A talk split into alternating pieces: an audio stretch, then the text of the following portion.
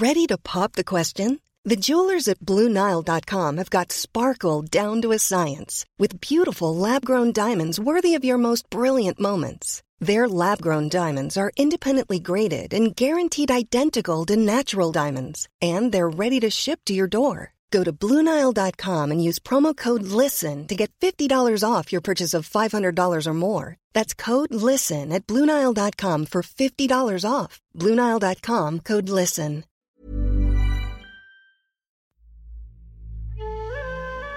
Mes chers camarades, bien le bonjour et bienvenue dans ce nouvel entretien historique. Pensez-vous que les Incas aient pu avoir une influence quelconque sur l'Europe des Lumières au XVIIIe siècle? Eh bien, aussi surprenant que ça puisse paraître, la réponse est oui, au moins un petit peu.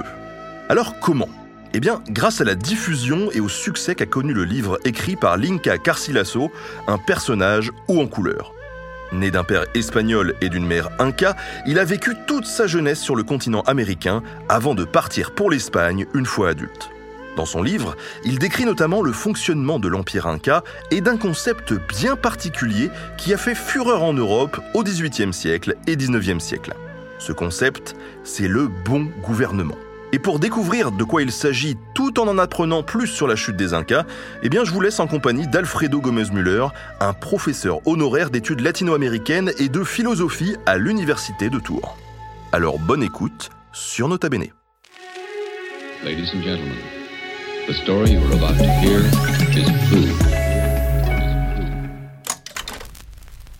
Alfredo, bien le bonjour. Bonjour euh, Benjamin. Bon, euh, merci de nous accorder un petit peu de, de ton temps pour parler de, de cette question. Honnêtement, c'est moi c'est vrai que c'est pas une question que je m'étais posée avant de avant que Louis qui prépare cette émission me dise regarde il y a, il y a Alfredo qui a un sujet d'étude qui est, qui est plutôt qui est plutôt intéressant et, euh, et ça m'intrigue ça m'intrigue beaucoup et je pense que ça intrigue beaucoup de gens aussi qui qui nous qui nous écoutent parce qu'on fait pas forcément le le lien entre les deux euh, entre la France et euh, et les Incas comme ça.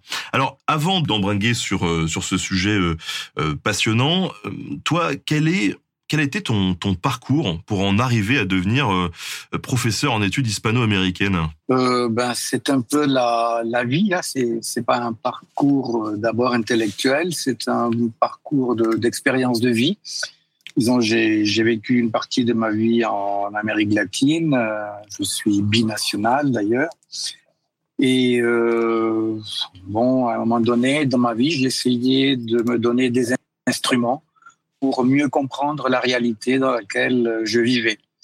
Et donc, c'est comme ça que j'ai commencé à m'intéresser aux sciences humaines, sociales et à la philosophie.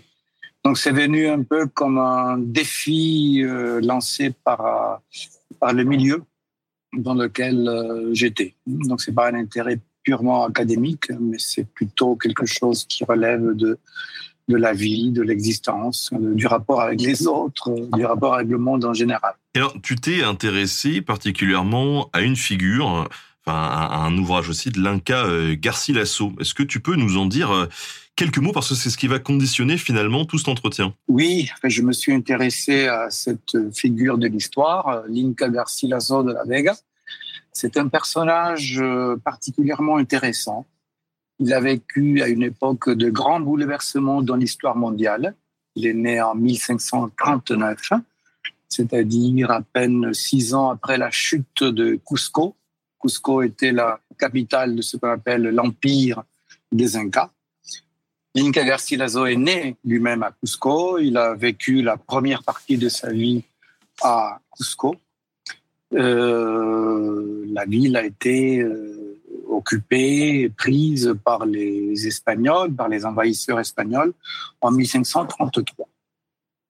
Et l'Inca Garcilaso incarne en quelque sorte dans, sa chair ces bouleversements, car euh, il a un père euh, espagnol qui vient du côté des envahisseurs. C'était un capitaine de l'armée espagnole, le capitaine Garcilaso de la Vega. Et puis une mère euh, inca, une mère qui appartenait au milieu de la noblesse, qu'on appelle la noblesse, l'aristocratie inca. C'est-à-dire quelqu'un qui était apparenté tout simplement à la famille de l'Inca, qui était le souverain suprême, le roi des Incas. Donc il a une père euh, espagnole, une mère euh, indienne. Il se trouve à la croisée de deux cultures très différentes. Et il a vécu lui-même de manière très intime les tensions, les conflits liés à la rencontre violente, essentiellement violente, de ces deux cultures. Donc il y a déjà là quelque chose d'assez, d'assez important. Et puis, c'est quelqu'un qui a su, en quelque sorte, tirer profit, entre guillemets, de cette double ascendance, dans la mesure où, étant à la croisée de, toutes ces tensions, de ces conflits, il a écrit une œuvre pour essayer de penser et de dire euh, à ses contemporains euh, ce qu'il euh, voulait dire au sujet de cette invasion et de la résistance inca et de la rencontre entre ces deux cultures. Et puis cette œuvre qu'il a écrite pour essayer de comprendre la réalité dans laquelle il vivait a eu un impact extraordinaire. C'est quelque chose qui, m'a motivé aussi, c'est de découvrir cet ouvrage a eu un impact tout au long de quatre siècles, ce qui est assez remarquable, c'est-à-dire depuis la parution en 1609, donc le tout début du XVIIe siècle, et jusqu'au, jusqu'à la première moitié du XXe siècle. Et en Amérique latine, aujourd'hui encore, l'ouvrage est important. Donc c'est un ouvrage qui a eu un impact très considérable dans le temps et dans l'espace, puisque il a été très lu euh, non seulement en Amérique latine, mais aussi euh, en France. Et dans cet ouvrage euh, qui a cette particularité, il y a en particulier une partie qui s'appelle le livre 5, le livre 5 de cet ouvrage. Le titre de l'ouvrage, c'est Les commentaires royaux sur le Pérou des Incas. C'est le titre abrégé de la traduction française. Dans ce livre 5, Linda Garcilaso propose un récit sur ce qu'on appelait à l'époque le bon gouvernement, le thème du bon gouvernement, le bon gouvernement des Incas avant l'invasion européenne.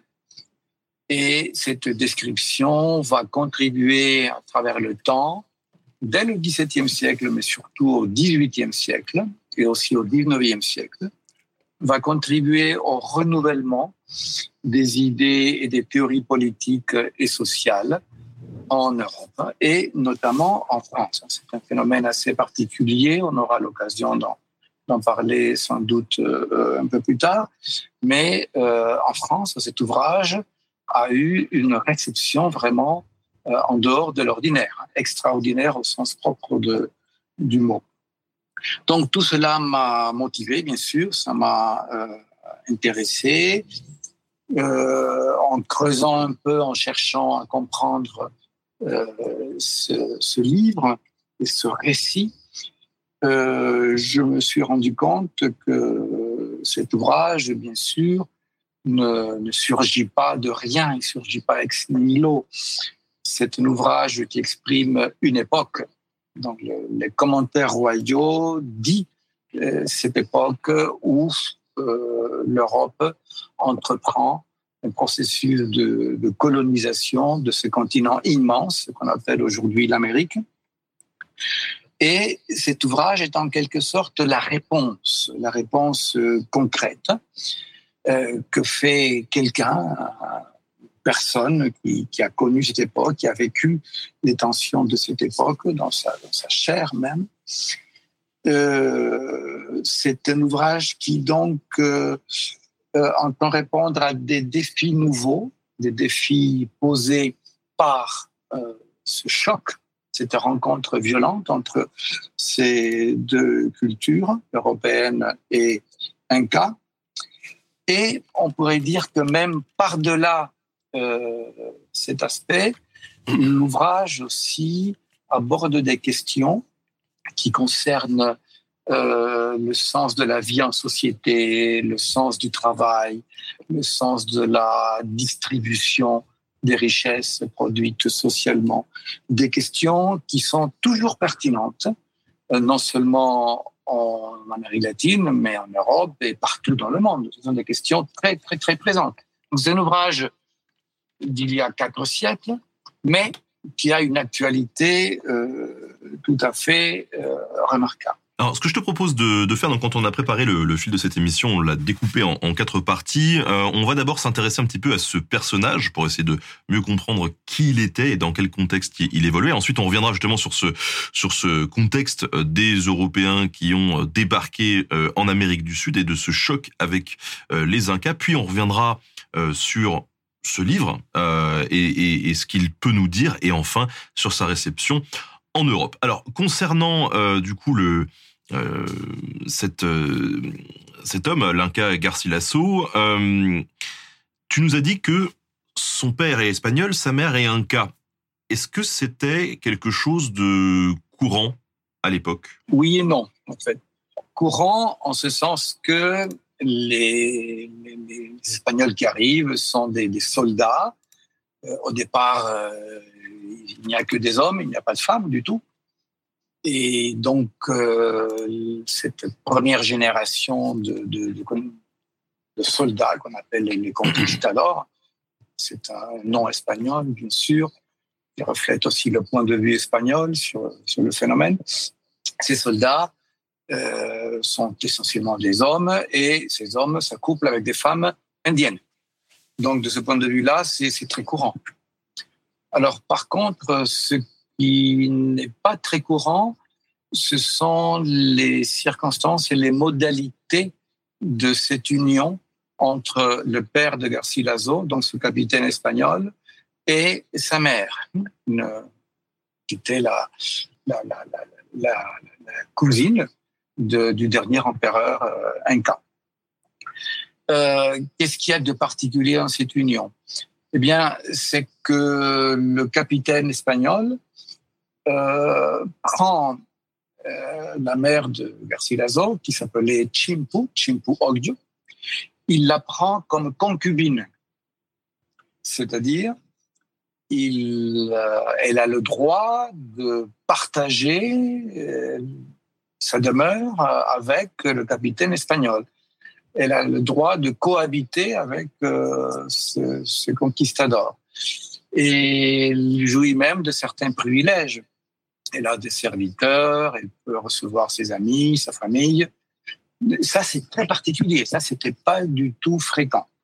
C'est seulement les femmes indiennes qui appartenaient à la couche dirigeante qui, souvent, pas toujours d'ailleurs, mais souvent, pouvaient avoir droit à ces égards qui sont des égards assez limités puisque, en général, le statut de la femme est le statut de concubine pas d'épouse. Et justement, c'est là où il y aura un drame très important qui va marquer la, vie de l'Inca Garcilaso de la Vega. C'est le fait que le père, son père, euh, met en quelque sorte à la porte de la maison Chimpu Ogjo quand l'enfant a 10 ans.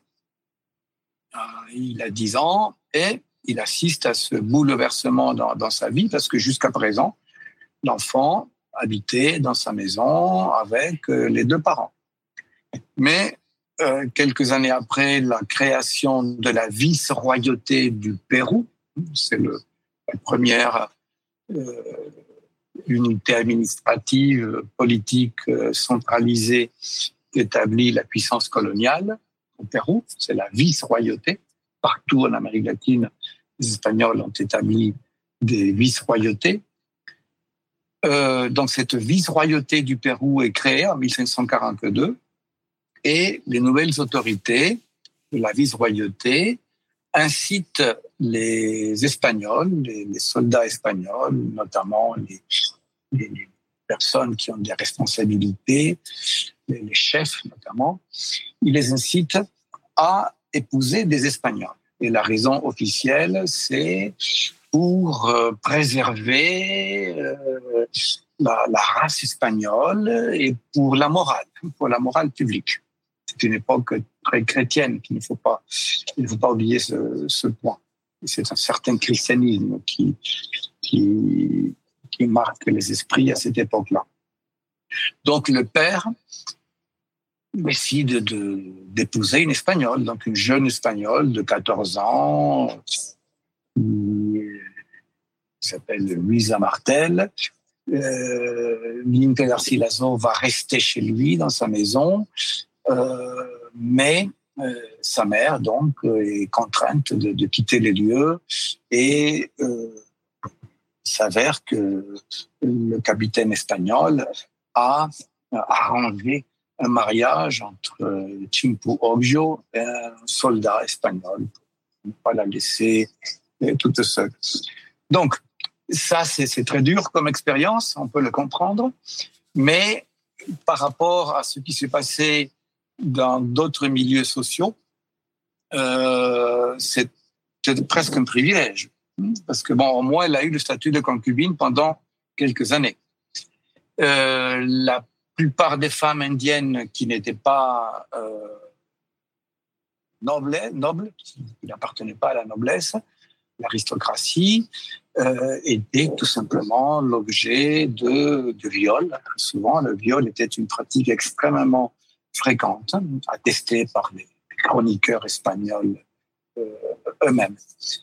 Donc, c'est là aussi dans, les relations sexuelles que, l'on peut retrouver la trace de la violence de cette rencontre euh, entre les, envahisseurs qui arrivent de l'Europe pour euh, s'installer, pour s'emparer des territoires et de richesses énormes, et euh, les cultures, les civilisations, souvent millénaires, qui peuplaient ce, ce continent. Donc c'était une rencontre assez assez violente. Et alors, euh, Garcilaso, lui, il se considérait du coup lui-même euh, plus comme euh, un, un, cas ou comme, euh, comme espagnol? Alors ça, c'est justement l'une des questions qui est au départ de, de ma recherche, hein, qui, qui, aboutit à, à cet ouvrage.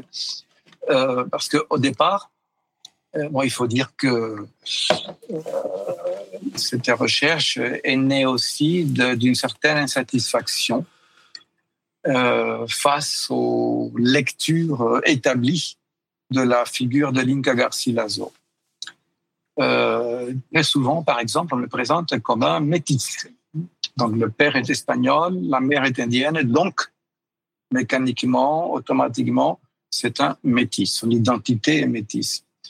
Eh bien, c'est très curieux de constater que dans son œuvre, l'Inca Garcilaso ne se reconnaît pas comme métis, il se reconnaît comme indien. Il s'affirme indien, entre guillemets. Je dis entre guillemets, bon, pour ceux qui ne, le sauraient pas, bon, il convient de le rappeler en tout cas, euh, ceux qu'on appelle les Indiens des Amériques euh, ne sont pas des Indiens, ce sont des Incas, des Mayas, des Aztèques, des Tupi-Guarani, des Mapuches, des Muiscas, etc. Autrement dit, l'appellation Inca, euh, indien, est une appellation qui vient du colonisateur pour tout. Donc, c'est né d'une erreur fondamentale. Quand Christophe Colomb débarque en Amérique, euh, il croit être euh, arrivé dans les Indes, c'est-à-dire les Indes que les Espagnols appelaient après les Indes orientales, l'Inde, New Delhi, tout ça. Il croyait être en Inde, en Asie. Et donc, ils ont appelé les habitants de, de l'Amérique des Indiens. Mais c'est une erreur fondamentale. C'est fourre-tout et surtout, ça a été pris dans un sens, petit à petit, cela prend un sens péjoratif. Et, au départ, c'est évident, cette appellation reflète elle-même une violence extraordinaire, puisqu'il s'agit ni plus ni moins que de, de, nier le nom propre des gens, le nom propre des cultures. C'est leur donner un nom de l'extérieur, les, les baptiser de l'extérieur. Dorénavant, vous êtes indien.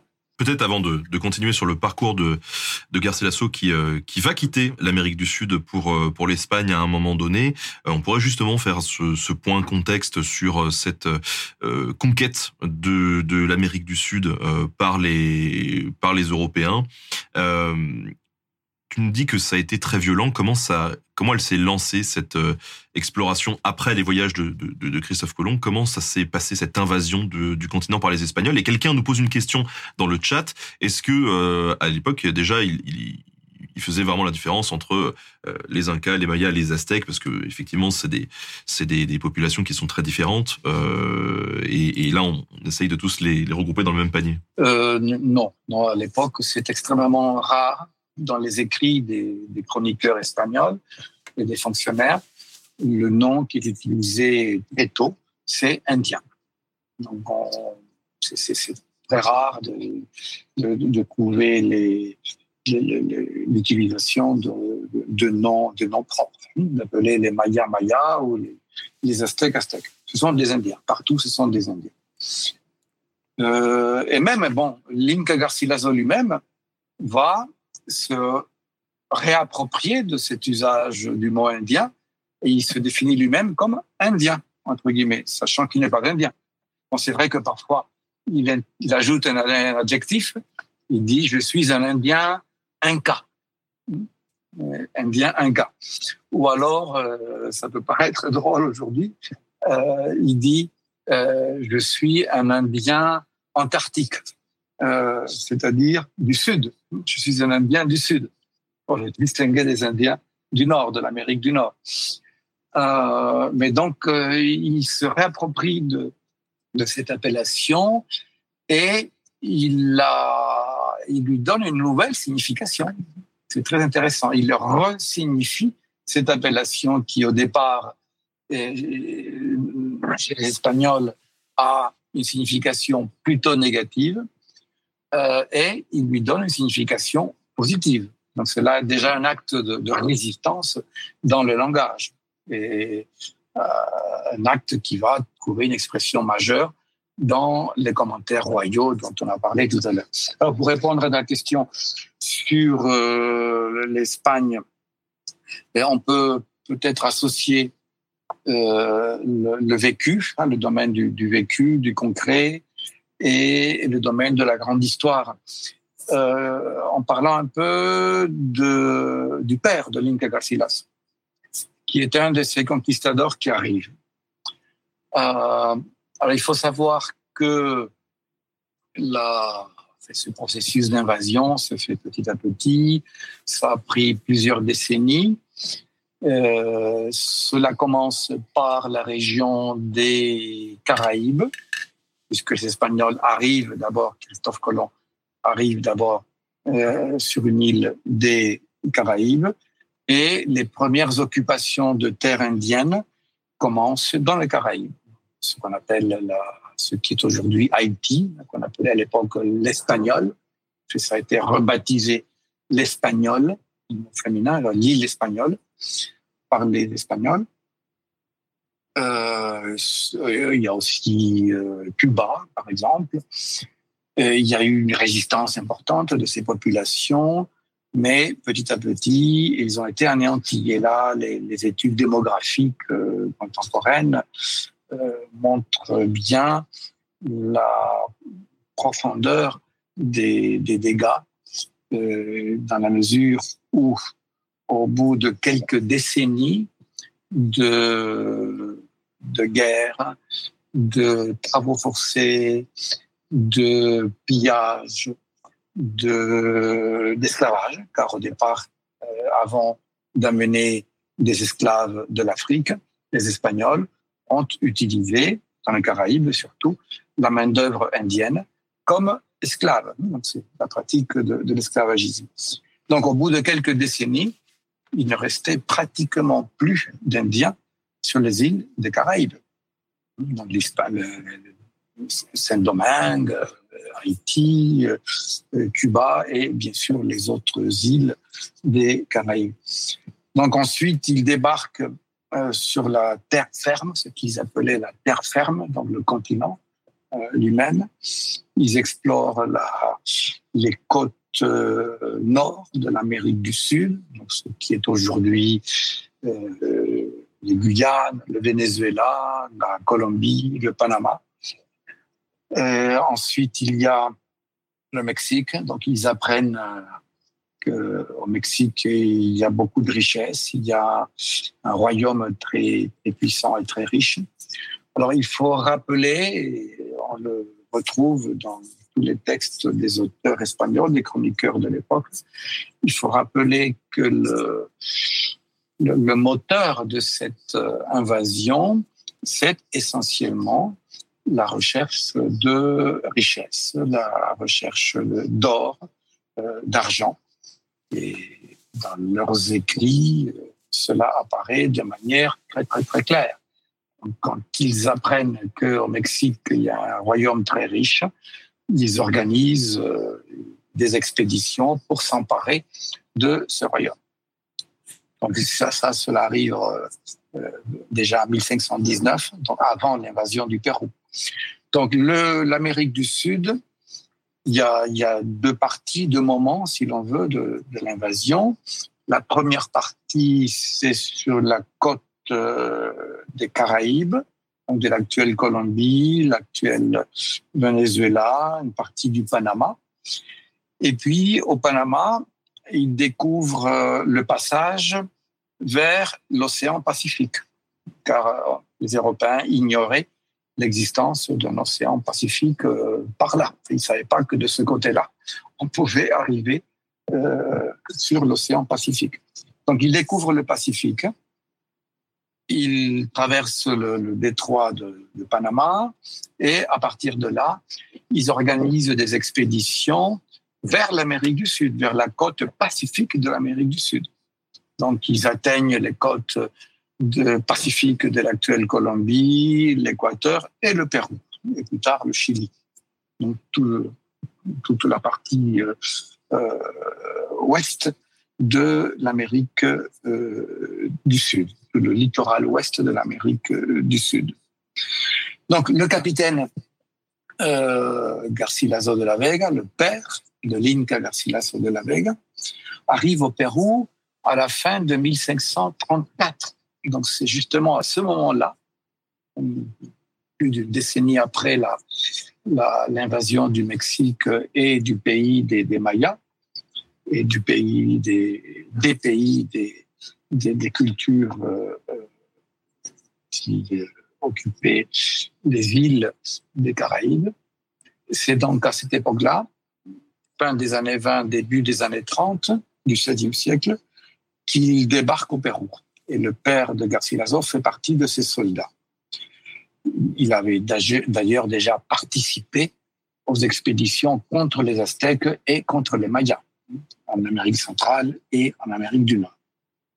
Quand il arrive au Pérou, il a 29 ans, 29-30 ans. Il est assez jeune.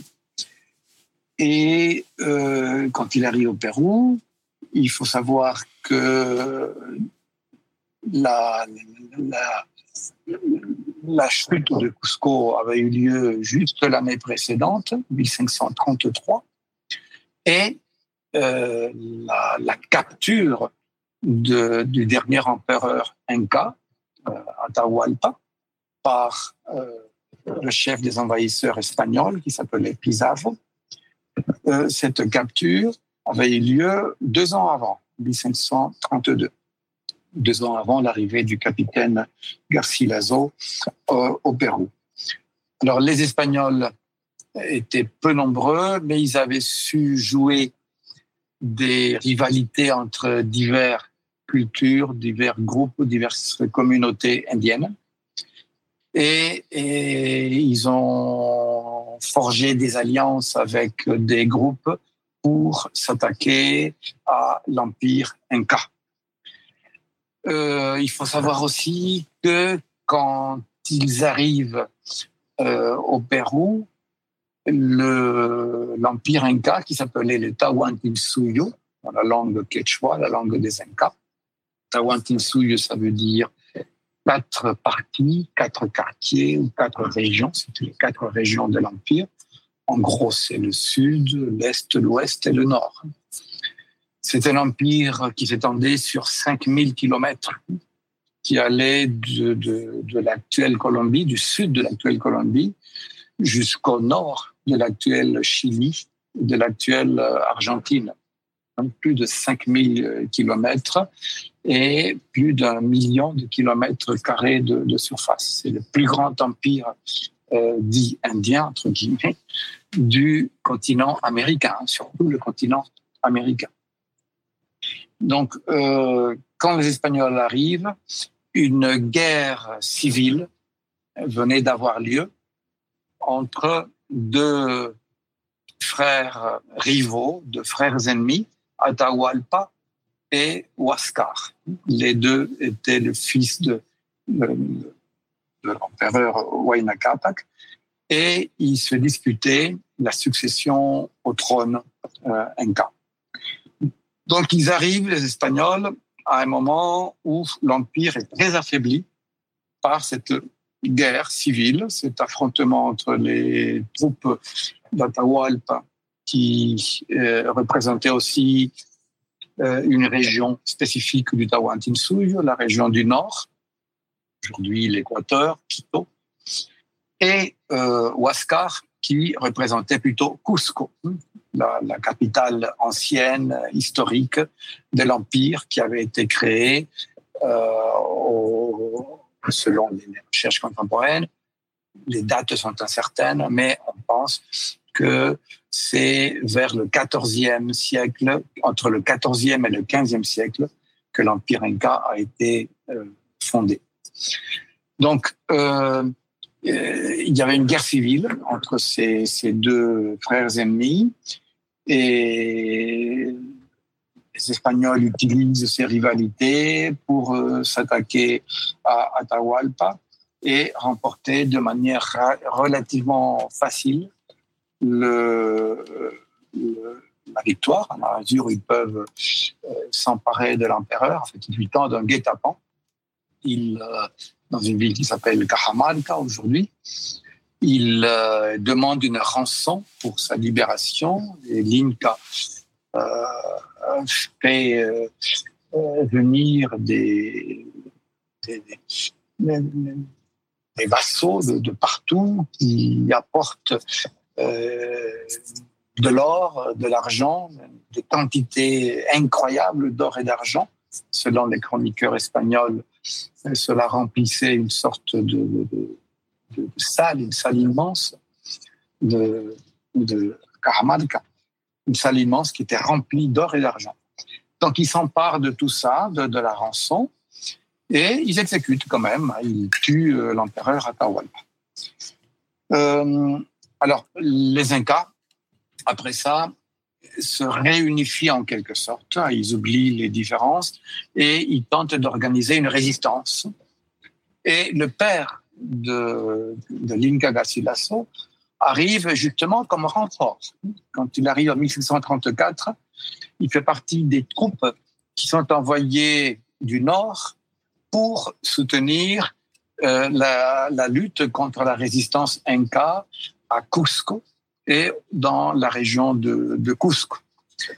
Euh, donc c'est un peu le, contexte de cette euh, présence espagnole au Pérou, de laquelle va euh, naître de manière, c'est un, un, effet imprévisible et heureux, va naître cette figure extraordinaire de l'histoire culturelle de l'Amérique latine, l'Inca Garcilaso de, de la Vega. On voit en tout cas qu'il y a un mode opératoire euh, chez les Espagnols qui est, euh, qui est assez rodé, hein, puisque euh, alors je vous invite à, à aller voir euh, sur euh, Nota Bene la chaîne YouTube l'épisode que j'ai pu faire par exemple sur la, la Triste et, et en gros l'arrivée de Cortés,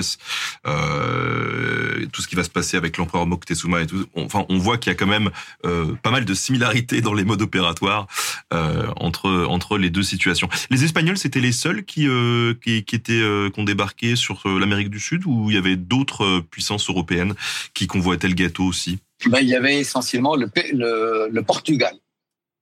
donc deux ans après la, ce qu'on appelle la découverte, entre guillemets, de l'Amérique par Christophe Colomb, il y a un pape, le pape Alexandre VI, qui établit une bulle, c'est un document du pape, un document officiel, qui consacre le partage des nouvelles terres entre le Portugal et l'Espagne. Ça s'appelle le traité de Tordesillas, un traité entre le Portugal et l'Espagne. Et donc tout euh, l'Est de l'Amérique euh, à partir de certains parallèles, ça correspond aujourd'hui au Brésil, essentiellement à ce qu'on appelle le Brésil. C'est pourquoi au Brésil, on parle le portugais. Donc les Portugais euh, occupent cette région et colonisent ce qui est aujourd'hui le Brésil. Et, à l'ouest, c'est les Espagnols. Et c'est pourquoi euh, dans toute l'Amérique latine, à l'exception du Brésil, donc la, langue euh, majoritaire est euh, aujourd'hui l'espagnol, ou plutôt le castillan. Fait, l'expression la plus juste, c'est le, le, castillan, parce que ce qu'on appelle l'espagnol en France, c'est en fait la langue de Castille. C'est l'une des régions de l'Espagne. Avant de revenir à Garcilaso et à, et à son départ vers euh, l'Espagne, euh, c'est à travers quelle euh, quelle source qu'on a pu étudier cette période de la chute de l'empire inca et de l'invasion espagnole? Parce que moi, je sais que alors j'ai pas travaillé sur les incas, mais en ayant travaillé un peu sur les aztèques, on est confronté à à un truc, c'est qu'il y a surtout surtout des, sources espagnoles, quoi. Donc on a, c'est compliqué d'avoir accès au, de l'autre côté, quoi. Oui, oui, c'est essentiellement, euh, tu as tout à fait raison, c'est comme pour le Mexique, ce sont essentiellement des sources euh, espagnoles qui sont très variées, néanmoins.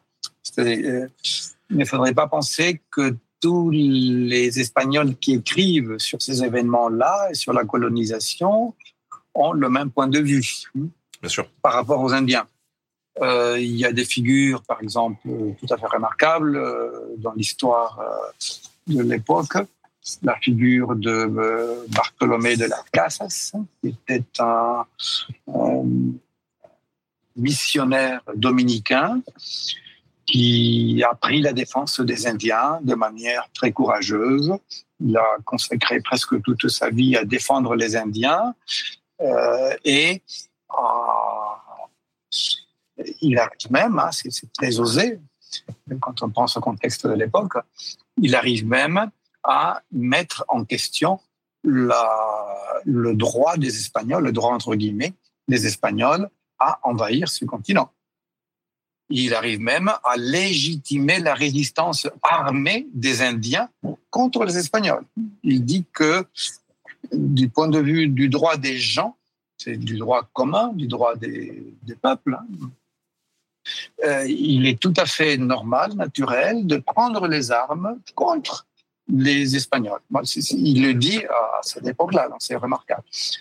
Euh, inversement, il y a d'autres Espagnols qui entreprennent une politique culturelle de dévalorisation des cultures du continent politique culturelle de mépris. Donc, ils écrivent. Il y a notamment un vice-roi au Pérou, le vice-roi Toledo, qui euh, euh, rassemble toute une série d'écrivains espagnols. Euh, il leur dit qu'il faut écrire sur les Incas, mais écrire d'une certaine manière. Alors, ce qu'ils écrivent, ces auteurs comme Sarmiento de Gamboa, par exemple, ce qu'ils écrivent sur les Incas, c'est cela relève du mépris le plus, abject, en quelque sorte. Non? Ce, sont des sauvages, des barbares, des gens qui, qui, sont coupables de toutes les atrocités possibles et imaginables. Donc tout ça pour euh, légitimer l'invasion espagnole, bien sûr. Parce que les Espagnols disent, ah, nous, nous apportons la civilisation. Nous apportons les bonnes mœurs, nous apportons le christianisme, la vraie religion, etc.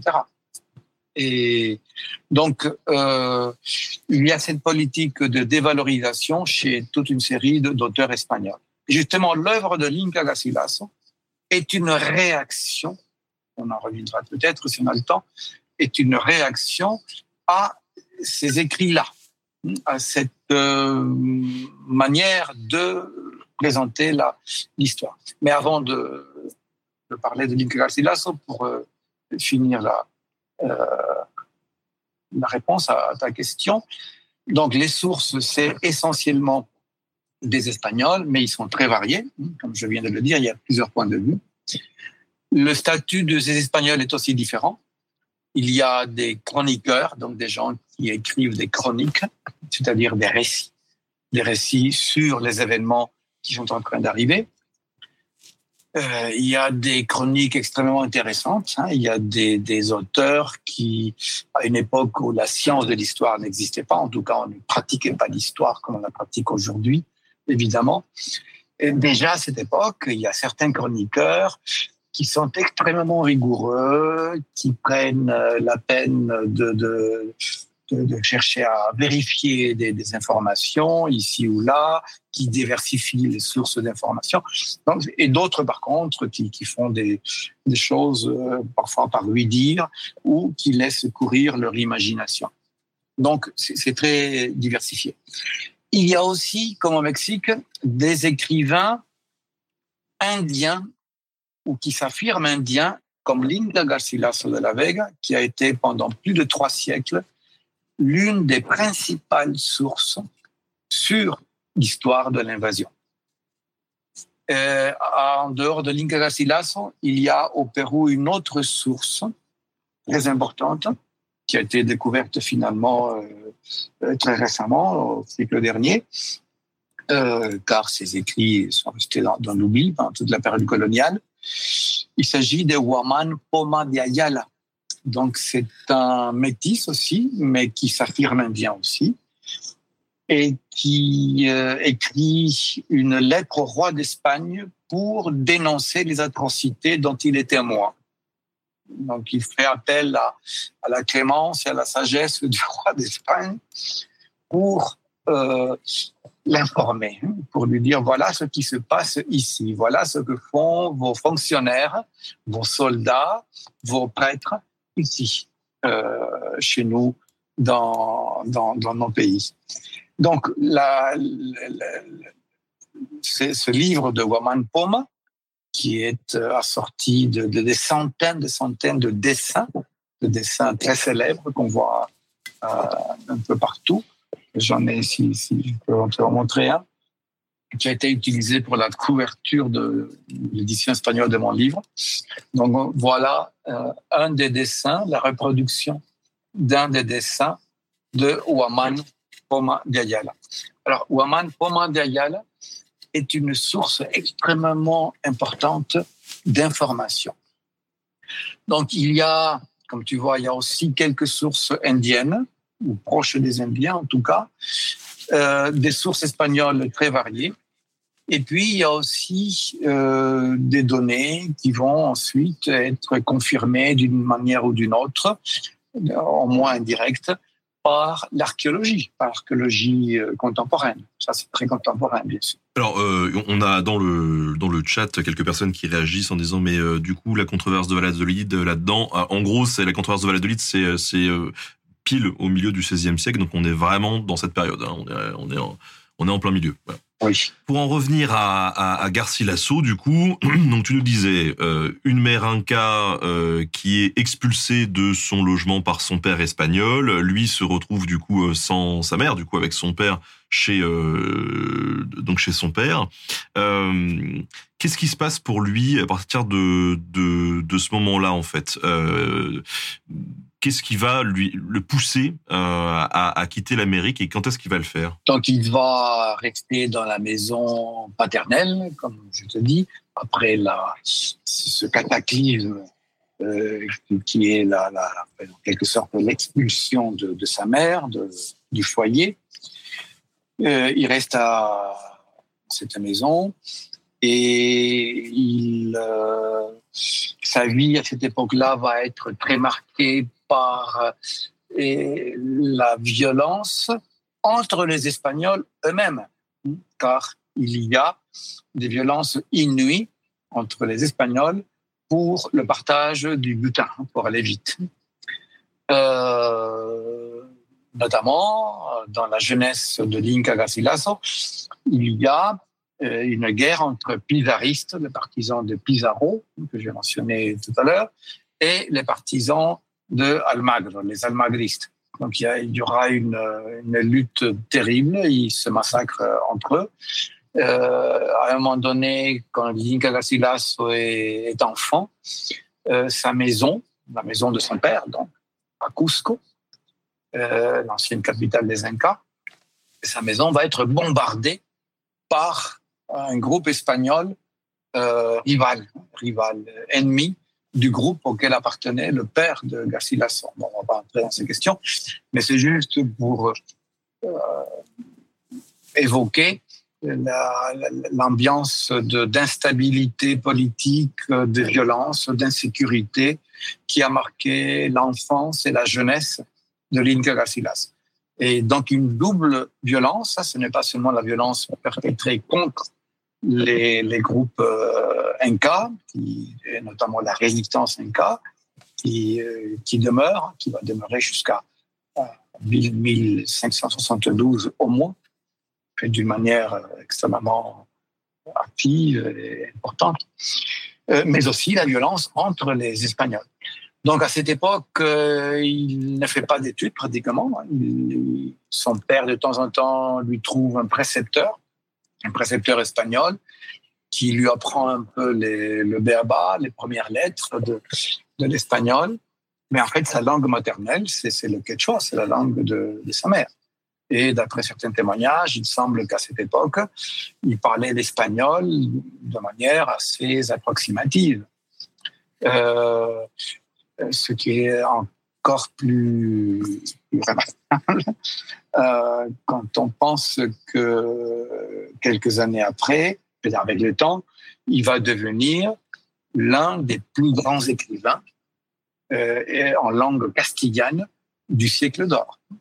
Euh, il faut savoir que Link Garcilaso est surtout connu dans l'histoire culturelle comme un auteur, comme un écrivain qui, qui, maîtrise la langue, l'espagnol, d'une manière extrêmement subtil et qui utilise un, espagnol très, très beau.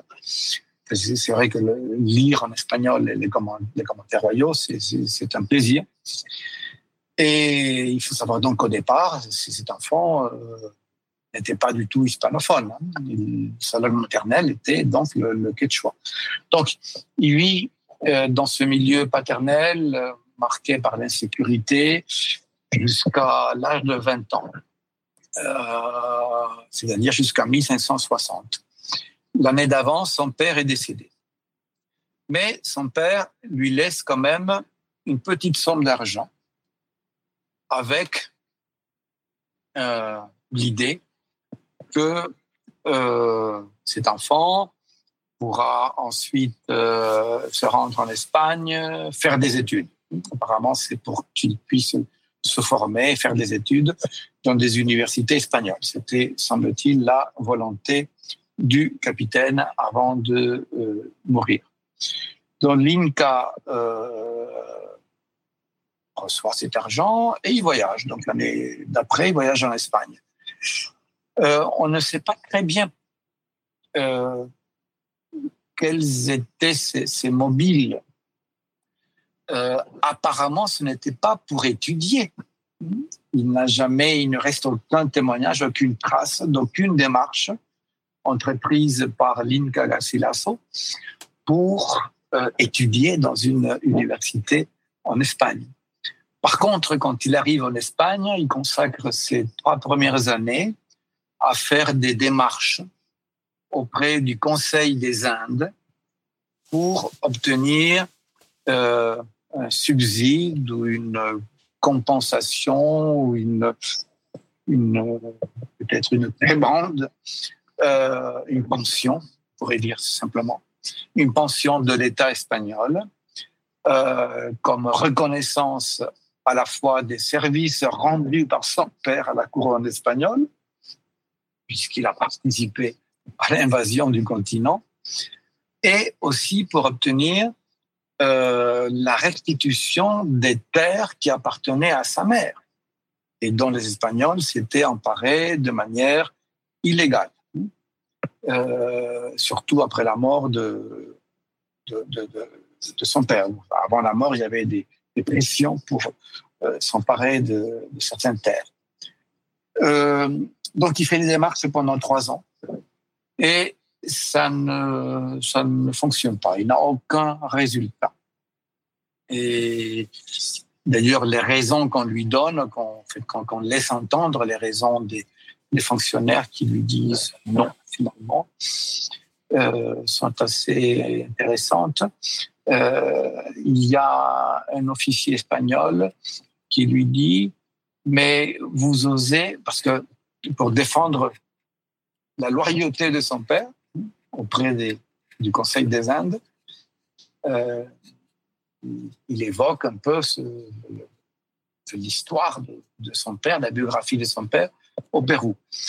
Et euh, ce fonctionnaire euh, espagnol lui dit, mais est-ce que vous prétendez connaître l'histoire mieux que les historiens?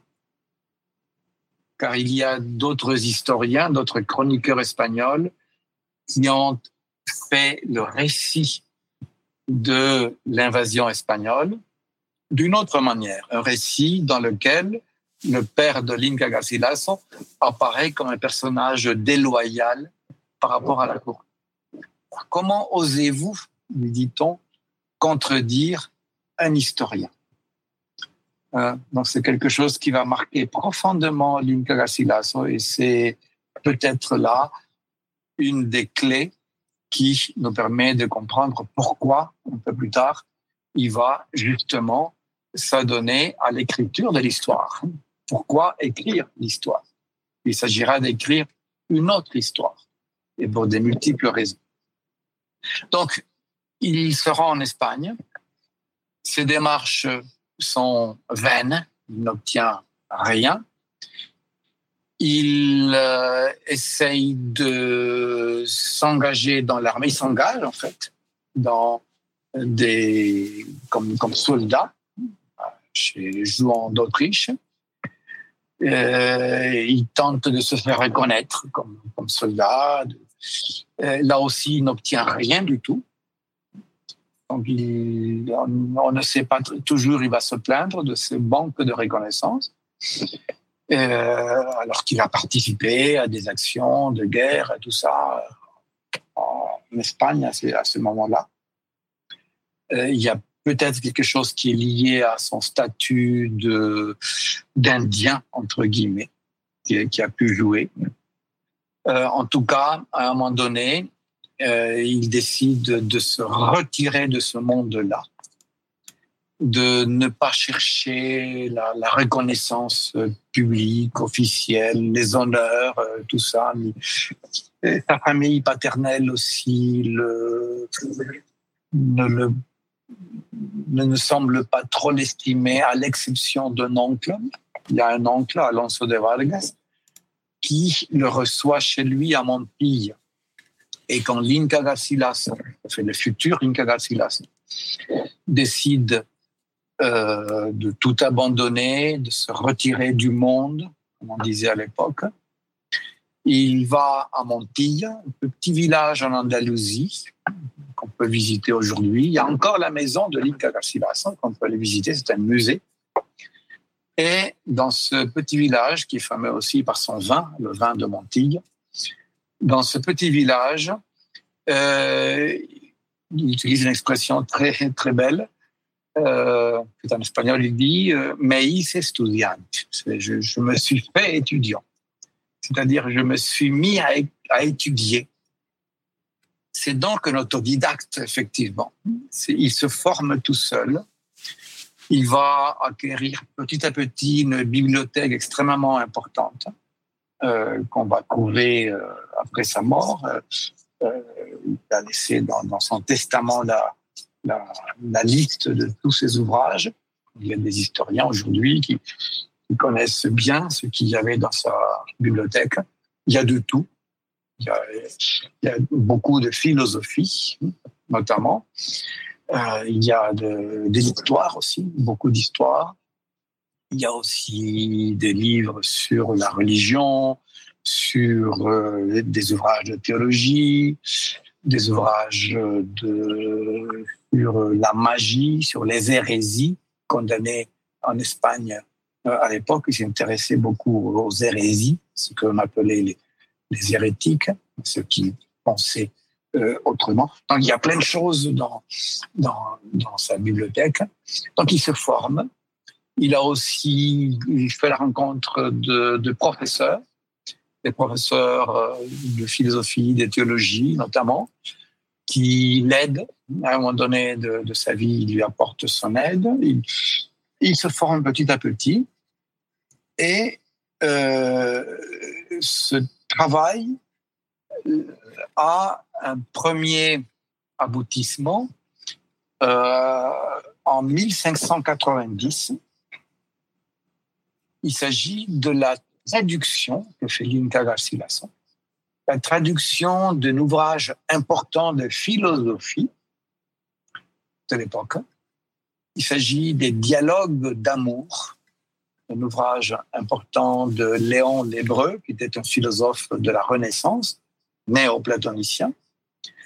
Linka Garcilaso traduit du latin en espagnol, en castillan, les dialogues d'amour il faut savoir que pour traduire cet ouvrage, comme en général traduire la philosophie aujourd'hui encore, il faut quand même une certaine formation philosophique. Quand on n'est pas philosophe et on se met à traduire de la philosophie, euh, on peut arriver à des choses assez, assez curieuses. Hein. Aujourd'hui encore, on le constate euh, actuellement. Euh, donc lui, il a traduit cet ouvrage au castillan et c'est une traduction qui, qui fait autorité aujourd'hui encore. Alors on peut se demander pourquoi il, choisit de traduire cet ouvrage. Et pourquoi son premier travail d'écriture, c'est ce livre-là. Bon, dans, mon livre, le communalisme, bon, communalisme d'un bon gouvernement, en français, j'essaye de développer ce, point. Euh, j'essaie d'expliquer pourquoi euh, ce choix. de mon point de vue, ce n'est pas du tout un choix arbitraire, il y a des raisons fondamentales. Alors, on ne va pas entrer dans ces questions-là, ça nous prendrait beaucoup de temps, mais juste euh, une ou deux pistes. Euh, par exemple, euh, il y a chez Léon l'Hébreu, comme dans toute une pensée néoplatonicienne, une, un discours sur le soleil, sur la divinité du soleil, sur le caractère divin du soleil. Il y a toute une pensée euh, mythique dans ce néoplatonisme euh, qui a des racines donc euh, de ce continent, de l'Europe. Et il y a là des correspondances évidentes entre le, statut divin du soleil dans la pensée inca chez les Incas, le soleil, c'est effectivement une, entité sacrée et divine. Donc voilà un point de correspondance. Autre chose importante, par exemple, dans ce livre, euh, il y a une revendication du mythe, de l'importance du mythe comme euh, figure de la pensée, comme une manière de penser donc contre euh, tout un héritage de type grec platonicien qui méprise, qui a plutôt tendance à mépriser le mythe. Ça peut être aussi assez complexe, assez contradictoire, y compris chez Platon lui-même. Mais il y a quand même un héritage qui oppose la philosophie au mythe, et donc la vérité à ce qui n'est qu'apparence. Alors, contre tout cet héritage, euh, le néoplatonisme européen, notamment Léon l'Hébreu, revendique la figure du, mythe. Il dit que le mythe est une manière de penser et d'être rationnel. Donc le mythe, c'est pas de l'irrationnel. Donc voilà quelque chose qui pouvait aussi marquer euh, l'esprit et qui pouvait susciter un intérêt chez Linka Garcilas. Et puis, il y a aussi d'autres correspondances. Il y a des figures euh, mythiques, justement, qui ont des correspondance euh, dans la pensée mythique, euh, dite mythique, euh, des Incas. Donc andine, disons plutôt, c'est plus juste, de la pensée andine, et certains versants de la pensée mythique, notamment dans le versant néoplatonicien euh, en Europe. Donc l'Inca Garcilaso, il trouve des correspondances. Donc, dans mon livre, j'essaye de, montrer, d'argumenter et de m'appuyer sur des faits pour euh, étayer cette idée. Donc c'est son premier livre. Quelques années après, il publie un autre livre euh, qui est déjà un livre d'histoire, qui est connu sous le titre La Floride de l'Inca.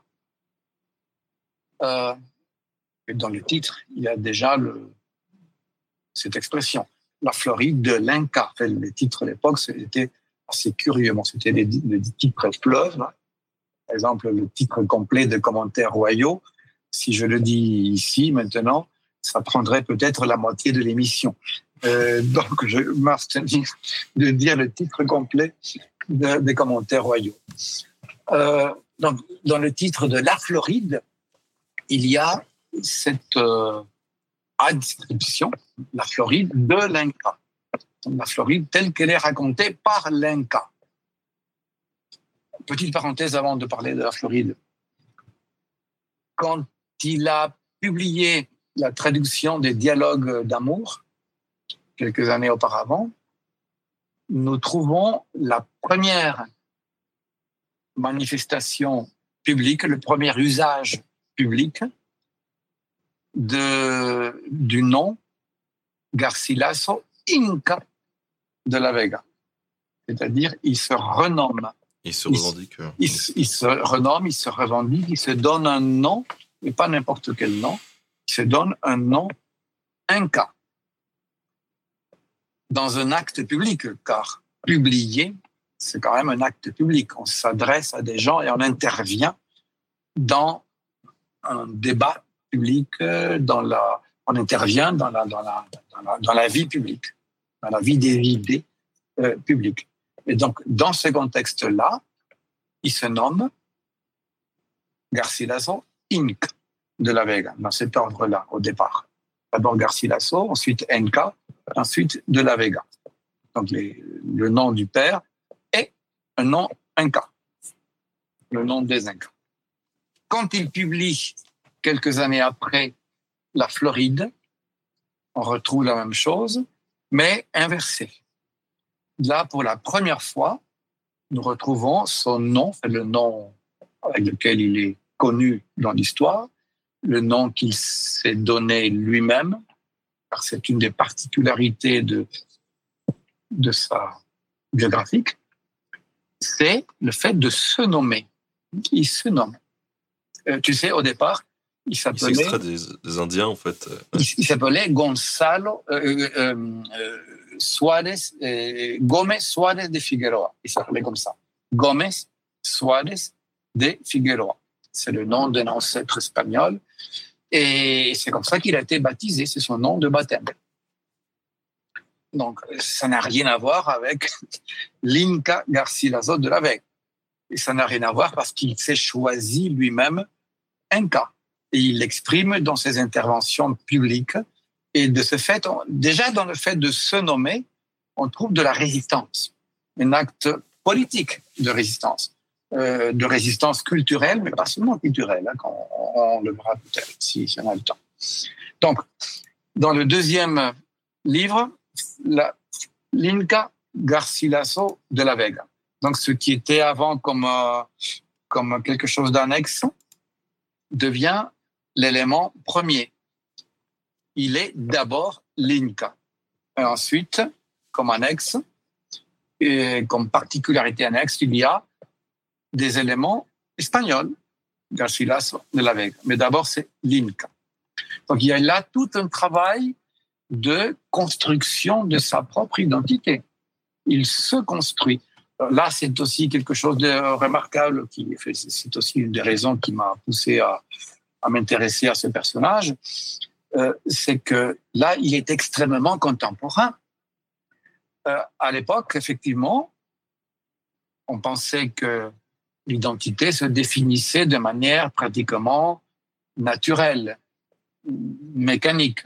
Si le père est espagnol et la mère est indienne, eh bien, le résultat, c'est un métis.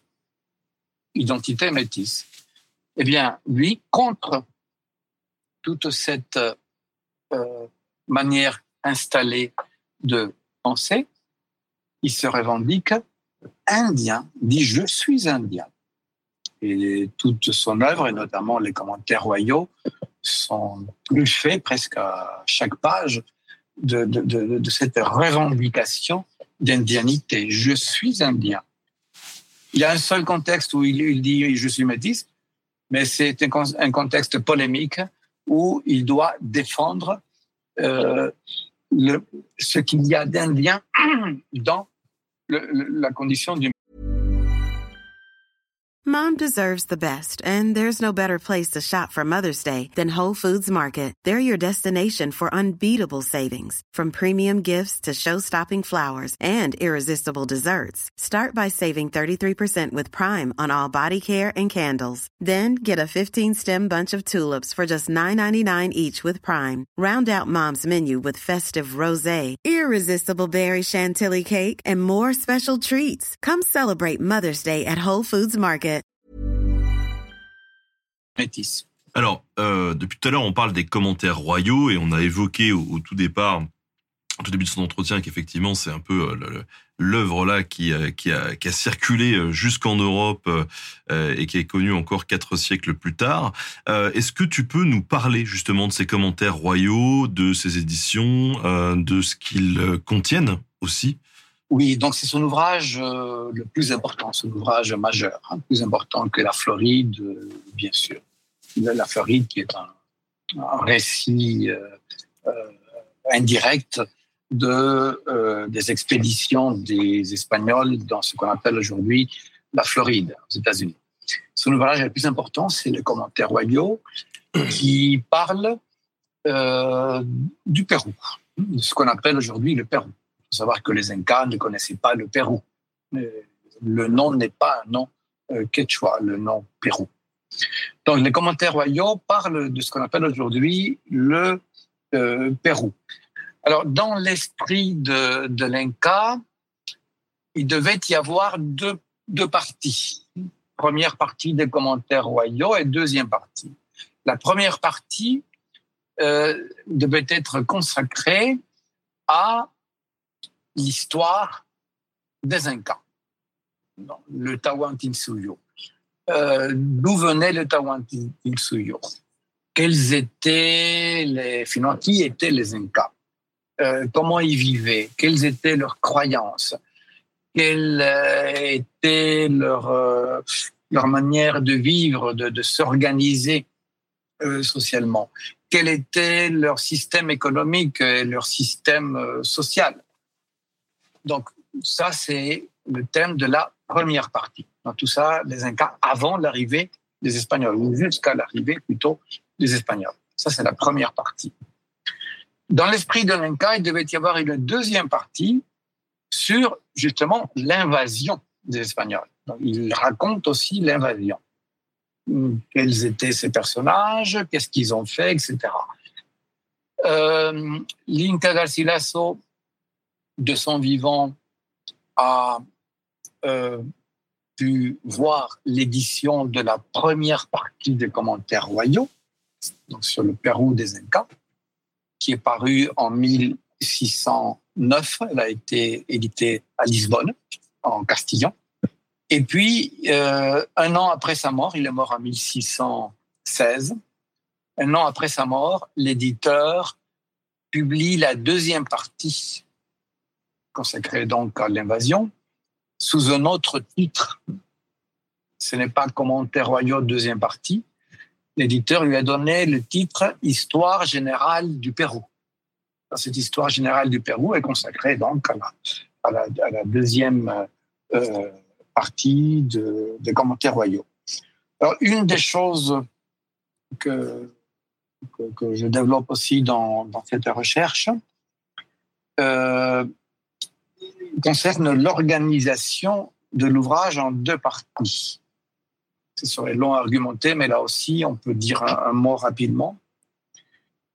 Euh, disons que le lecteur, n'importe quel lecteur, le lecteur même qui ne connaît rien à cette histoire, le lecteur curieux simplement, hein, qui désire s'informer, ce lecteur-là, qui lit la première partie des commentaires et qui lit ensuite la deuxième partie des commentaires, va éprouver euh, une impression assez curieuse. Quand on lit la première partie, on a un récit qui, politiquement, dit quelque chose d'extrêmement positif. Le bon gouvernement des Incas. Donc toute l'histoire, cette première partie, est une description de ce que Linga Garcilaso et, faut le dire aussi, certains Espagnols à l'époque appelaient le bon gouvernement des Incas.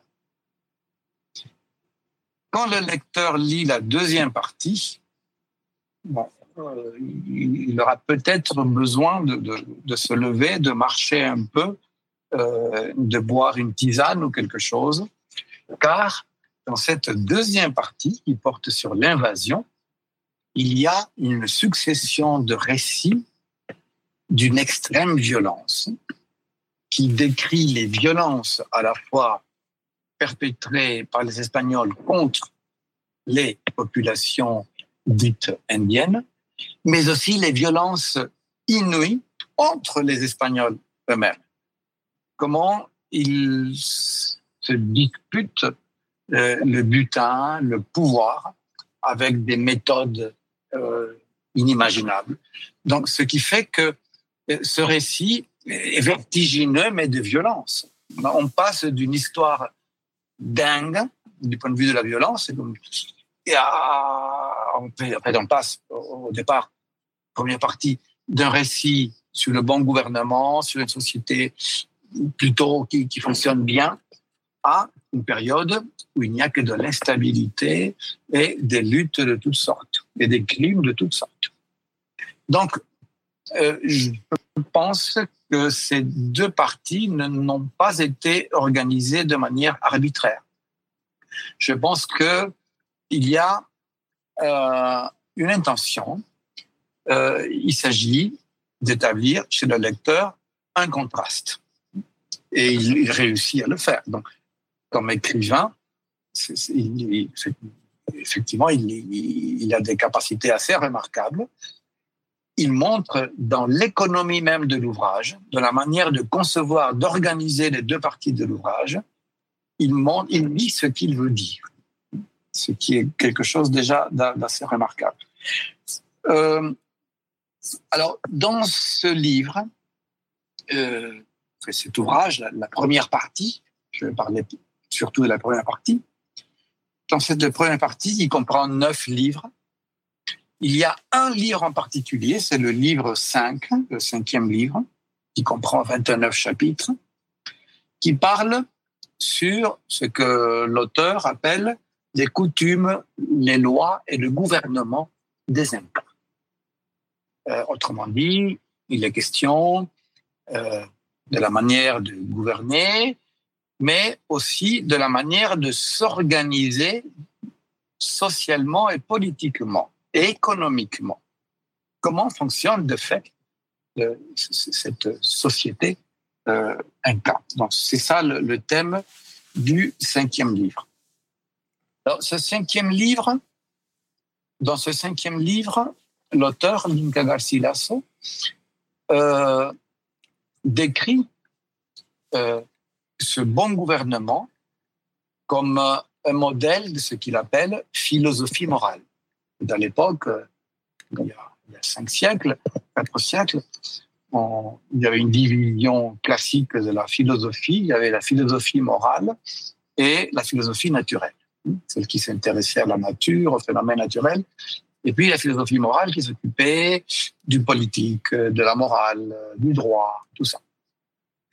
Bien, pour lui, euh, c'est un modèle de philosophie morale, c'est l'expression qu'il emploie, le gouvernement des Incas. Autrement dit, ce qu'il écrit a une dimension euh, éthique qui, pour l'auteur, a une double, un double sens qu'on peut euh, indiquer aussi très rapidement. Premier sens, il s'agit de revendiquer, de corriger, dans, son, dans son intention, c'est pas tellement revendiquer, c'est plutôt corriger, mais de fait, il revendique, corriger l'image négative construite par des chroniqueurs espagnols sur le monde inca. Les Incas sont des sauvages, des barbares qui ne savaient rien, etc. ça, c'est une intention politique. C'est le premier sens de ce livre. Il dit, voilà ce qu'étaient les Incas, voilà ce qu'ils avaient fait, ce qu'ils avaient réussi à construire avant l'arrivée des Espagnols. Deuxième sens euh, politique, là c'est extrêmement intéressant, et c'est ça qui permet de comprendre aussi la, la suite, c'est-à-dire l'histoire incroyable de ce livre à travers le temps. Le deuxième sens est un sens politique, actuel et, je dirais, universel. Autrement dit, ce qui présente comme euh, type de société, comme type de bon gouvernement mis en œuvre par les Incas, est en fait pour lui un modèle de société à l'échelle de l'humanité.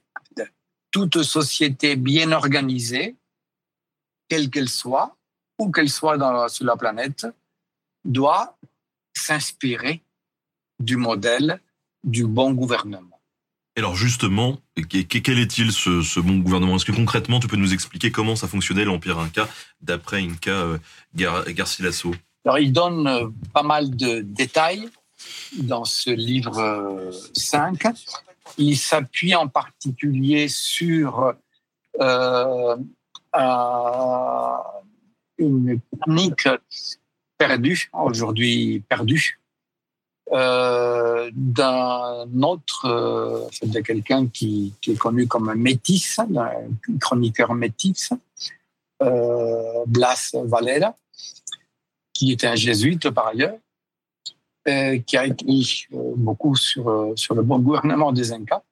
Mais ces, ces, écrits ont été brûlés pendant le siège de Cadix par les Anglais. Donc les Anglais qui faisaient la guerre avec les Espagnols et les papiers de Blas Valera qui se trouvaient à Cadix à l'époque ont disparu. Donc il y a, les jésuites ont pu seulement sauver quelques papiers euh, que l'Inca Garcilaso appelle les papiers déchirés, appelle les rotos. Euh, il a récupéré ces papiers déchirés et il s'en est servi. Et il est d'ailleurs d'une manière très rigoureuse, comme, très honnête, parce qu'il aurait pu dire ah non, ça c'est mon récit. Euh, il s'appuie sur Blas Valera et il dit cela a été écrit par euh, le jésuite Blas Valera. Donc, il, y a toute une série d'éléments qui viennent de Valera, mais, aussi d'autres chroniqueurs espagnols euh, qui ont remarqué certaines choses, qui ont observé et qui ont essayé de dire objectivement certaines choses. Et euh, dans cette description, on peut souligner notamment euh, cinq lois. L'expression n'est pas du tout une expression inca, c'est une expression qui vient de Blas Valera lui-même et que l'Inca Garcilaso reprend tel quel. Il dit voici ce que Blas Valera nommait la loi agraire des Incas. Voici ce qu'il nommait la loi euh, de fraternité. Voici ce qu'il nommait la loi commune, etc. Donc il y a quatre lois, notamment, qui sont tout à fait remarquables. Euh, la première, la loi agraire, se concerne surtout une unité économique et sociale fondamentale de la société inca et des sociétés andines en général. Ça, c'est pas seulement inca. même les sociétés andines pré-Inca, avant les Incas. Une unité économique et sociale fondamentale qui, en quechua, euh, est nommée le ayu, qu'on peut traduire, qu'on traduit habituellement en espagnol comme euh, comunidad, et en français comme communauté, la communauté. Euh, alors la communauté, c'est un groupe de parenté, un groupe de, parenté, euh, des familles liées par des liens de parenté euh, réels ou imaginaires ou mythiques, et qui partagent un territoire, un territoire euh, commun, euh, qui comprend donc une série de ressources de toutes sortes, des ressources hydrauliques, des, forêts, des terres cultivables, etc. Donc le, le possède ce territoire et il le possède de manière communale. Il n'y a pas de propriété privée. Chez les Incas, il n'y avait pas de propriété privée. C'était la propriété communale. Euh, chaque famille membre de la communauté, de l'Aïu, recevait chaque, chaque année, c'est pour ça que ça s'appelle loi agraire, recevait chaque année un lot de terre pour cultiver et pour pouvoir vivre conformément à ses besoins. Le lot de terre qui était assigné à chaque famille correspondait aux besoins de la famille. Plus la famille était nombreuse, plus la, la terre qui lui était euh, allouée à titre d'usufruit, ce n'était pas euh, comme propriété privée, je, je répète, il n'y avait pas de propriété privée chez les Incas, c'était en usufruit, la communauté donnait un usufruit à chaque famille la terre dont elle avait besoin pour pouvoir vivre dignement. Donc cela se, faisait chaque année. La terre se redistribuait. Pour le faire, dans les cultures andines, euh, notamment les Incas, avaient euh, inventé une, une, unité de mesure de la terre, qui est très différente des, mètres carrés ou des hectares, ou des, euh, qui sont des unités euh, géométriques et purement abstraites. Ils avaient inventé une unité de mesure de la Terre qui intègre l'être humain dans la mesure. Ça s'appelait le tupu. Dinka Garcilaso décrit le tupu. Alors, le tupu correspond à la surface de terre nécessaire au maintien euh, de la vie d'une personne ou d'un couple de personnes. Ça, c'est un tupu on doit intégrer évidemment la qualité de la terre et le type de terre, notamment euh, dans les Andes, sur la cordillère des Andes, où il y a des, paliers euh, euh avec des climats extrêmement divers hein, selon l'altitude. Donc, dans la cordillère des Andes, il y a au niveau le, inférieur, il y a des terres euh, chaudes, des terres tempérées, un climat plutôt tiède, l'éternel printemps. Et plus on remonte, à partir de 1500 mètres, 1800 mètres, euh, ça devient froid, donc il y a un autre type de, de, culture. Ensuite, à 3000, 4000 mètres d'altitude, bon, c'est autre chose encore. Donc, ils assuraient à chaque famille l'accès à des paliers écologiques différents selon les besoins de la famille. Donc, ils avaient inventé cette unité de mesure qui intègre l'humain, c'est-à-dire les besoins de l'humain, pour le calcul de euh, la surface de la Terre ou la superficie nécessaire à, à, au maintien d'une famille. Et bien sûr, avec les enfants, la famille recevait d'autre part de Toupou ou de demi-Toupou. Donc ça, c'était la loi euh, agraire. Une autre loi qui a suscité euh, aussi l'admiration de, beaucoup de certains Espagnols, c'est ce que l'Inca, après Valera, appelle la loi de fraternité, qui se joue également au niveau de l'AIU. La loi de fraternité établit un système d'entraide, tout simplement. Euh, d'entraide entre les familles. C'est un système que euh, fait en économie, notamment à partir des travaux de Polanyi, de Karl Polanyi. Euh, c'est connu comme la, réciprocité, le système économique de la réciprocité. Donc les familles s'entraident à tour de rôle dans la communauté pour les travaux de la terre, mais aussi pour d'autres tâches nécessaires à la vie, comme construire euh, une maison, euh, une irrigation, euh, etc. Il y avait une autre loi qu'on appelait la loi commune, la loi, en quelque sorte, la loi pour tous, la loi universelle, on pourrait dire. C'était la loi qui déterminait quelles étaient les conditions de la participation de chacun à l'effort collectif pour maintenir ce que Link appelle les choses de la, de la République. La République au sens ancien, la chose de public, l'État, sinon l'État. Euh, chacun doit participer euh, aux choses publiques. Euh, chacun doit participer, par exemple, à la construction de chaussées, à la construction de chemins, en parenthèse, notons que dans le Tawantinsuyu, il y avait un système de communication incroyable. Il y avait euh, plus de 6000 km, un réseau de 6000 km de voies, euh, de chemins euh, construits par, par les Incas. Donc, cela ne tombe pas du ciel, il faut le construire. Donc, il faut un effort collectif, il faut que les gens participent. Il y a aussi, par exemple, comme chose publique, il y avait le système des dépôts ou des magasins publics, des pots publics ou magasins publics, c'est-à-dire des sortes de, hangars hein, où on stockait des biens. Euh, ça peut être des produits alimentaires, des choses à manger ou des vêtements, enfin des choses nécessaires à la vie. Donc il y avait des dépôts. Une partie de ces dépôts était distribuée aux gens. On va le voir un instant en fonction de leurs besoins aussi, en fonction des époques.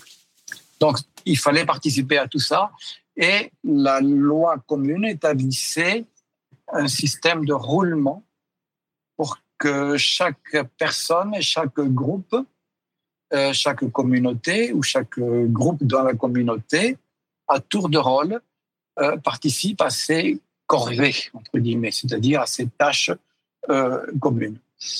De manière à distribuer le travail d'une manière équitable, de manière à ce que tout le monde ne, soit pas occupé tout le temps à s'occuper des choses communes. Mais cela se faisait à tour de rôle. C'est le système de la mythe qui existe aujourd'hui encore, euh, dans, euh, à des niveaux différents, bien sûr, dans certaines pratiques sociales et communautaires dans la région andine. Une autre loi la dernière qu'on peut évoquer, c'est la loi, Link rappelle, loi en faveur des pauvres. C'est en gros, c'est un système de protection sociale. C'est une loi qui associe les deux lois précédentes, qui associe la loi de fraternité et la loi commune.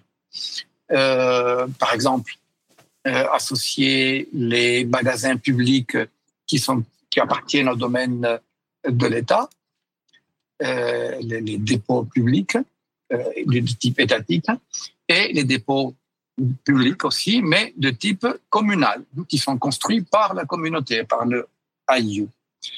Euh, cette loi prescrit aussi aux membres de l'AIU de euh, apporter son soutien, donc son, travail, un travail physique, euh, pour les handicapés, pour les orphelins, pour les veuves, pour les personnes qui n'ont pas la capacité de travailler ou de, euh, euh, de gagner leur vie avec leur travail. Les malades, les, personnes âgées, etc. Donc c'est tout un système de protection sociale pour euh, les, les, personnes âgées, les malades, les handicapés, les orphelins, etc., qui permet à ces gens donc de vivre, de manger, d'avoir une vie digne. Donc il existe un système de protection sociale. et on voit les Espagnols aussi qui sont émerveillés parce qu'ils comparent avec ce qu'ils voient chez eux à l'époque en Espagne ou en Europe ils voient que les choses ici sont extrêmement euh, différentes. Hein, on aura peut-être l'occasion d'en parler maintenant. Donc, en gros, ce sont les quelques-unes des, des mesures de type économique et social qui ont euh, marqué euh, l'imaginaire politique euh, au-delà du continent américain. Donc, ça a eu un impact très fort en Europe, en Espagne et bien sûr en France. Mais alors, ce que ce que tu nous décris là, euh, honnêtement, alors moi je n'étais pas au courant de tout ça, mais euh, on, on, dirait une sorte de euh, d'utopie communiste. Alors, d'une part, est-ce que euh, le, le, comparatif peut être fait, et, et, et d'autre part, est-ce que c'était réellement comme ça? On a quelqu'un dans dans dans le chat qui nous dit par exemple, mais ils n'étaient pas pratiquants de sacrifices rituels. est-ce que ça peut être compatible avec ce genre de société En fait Là, ce dont on vient de, parler, c'est du système de redistribution euh, sociale et économique. Donc, on ne parle pas de la société Inca comme telle. Donc, il n'y a pas de jugement en général euh, sur les Incas. Euh, il s'agit de cet aspect-là de la société des Incas. Donc, comment ils s'arrangeaient pour arriver à un système de redistribution des biens produits socialement qui soient un minimum équitable, ou en tout cas qui permettent aux gens, à tout le monde, de manière universelle, sans distinction, de vivre d'une manière humaine, digne, de ne pas crever dans, les rues de, froid ou, de faim, etc. Donc, je... alors, est-ce que c'est euh, réel ou imaginaire? Euh, Ou plutôt, poser la question de manière plus générale. Qu'est-ce qu'il y a de réel et d'imaginaire dans euh, ce récit de Linga Garcilas Alors aujourd'hui, à notre époque, on peut dire que, pour aller vite, il y a du réel et il y a de l'imaginaire. Autrement dit, il y a des choses qui sont idéalisées et qui ne correspondent pas à des choses réelles, en fait, qu'on a pu établir historiquement. Et il y a d'autres choses qui, au contraire, ont pu être établies historiquement et sur lesquelles il y a aujourd'hui un consensus entre la généralité des historiens dans le monde, des spécialistes de ces sociétés andines. Alors, sur cette question-là du réel et de l'imaginaire, euh, en gros, ce qui est imaginaire et qui, d'un point de vue personnel aussi, est, problématique de tous les points de vue, c'est notamment la distinction radicale qu'établit l'auteur, Inca Garcilaso, entre les Incas et les peuples pré-Inca ou non-Inca. Euh, dans le récit mythique sur l'origine des Incas, euh, l'Inca Garcilaso dit que finalement ce sont les Incas qui ont appris tout ça, c'est tout le système par exemple redistributif euh, que j'ai décrit euh, à l'instant, tout cela c'est l'œuvre des Incas et notamment des Incas au sens restreint du terme. Il faut savoir que le mot Inca, utilisé au pluriel, désigne un peuple, les Incas, et utilisé au singulier avec un majuscule, toujours, l'Inca euh, désigne le roi, l'empereur, le, souverain, plus, justement. Euh, donc, dans le récit de l'Inca, Garcilaso, euh, tout vient des Incas et en particulier de l'Inca. Et les peuples andins euh, qui étaient là avant les Incas étaient des barbares qui ne savaient rien. Donc ça, c'est une contre-vérité historique, évidemment. euh, ce n'est pas comme ça, au contraire.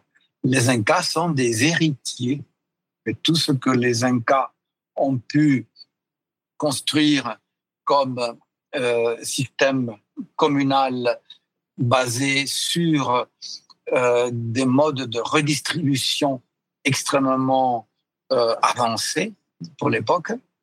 Tout ce qu'ils ont pu construire à ce, à ce sujet-là n'est qu'une réappropriation de pratiques très anciennes, voire millénaires, dans les Andes.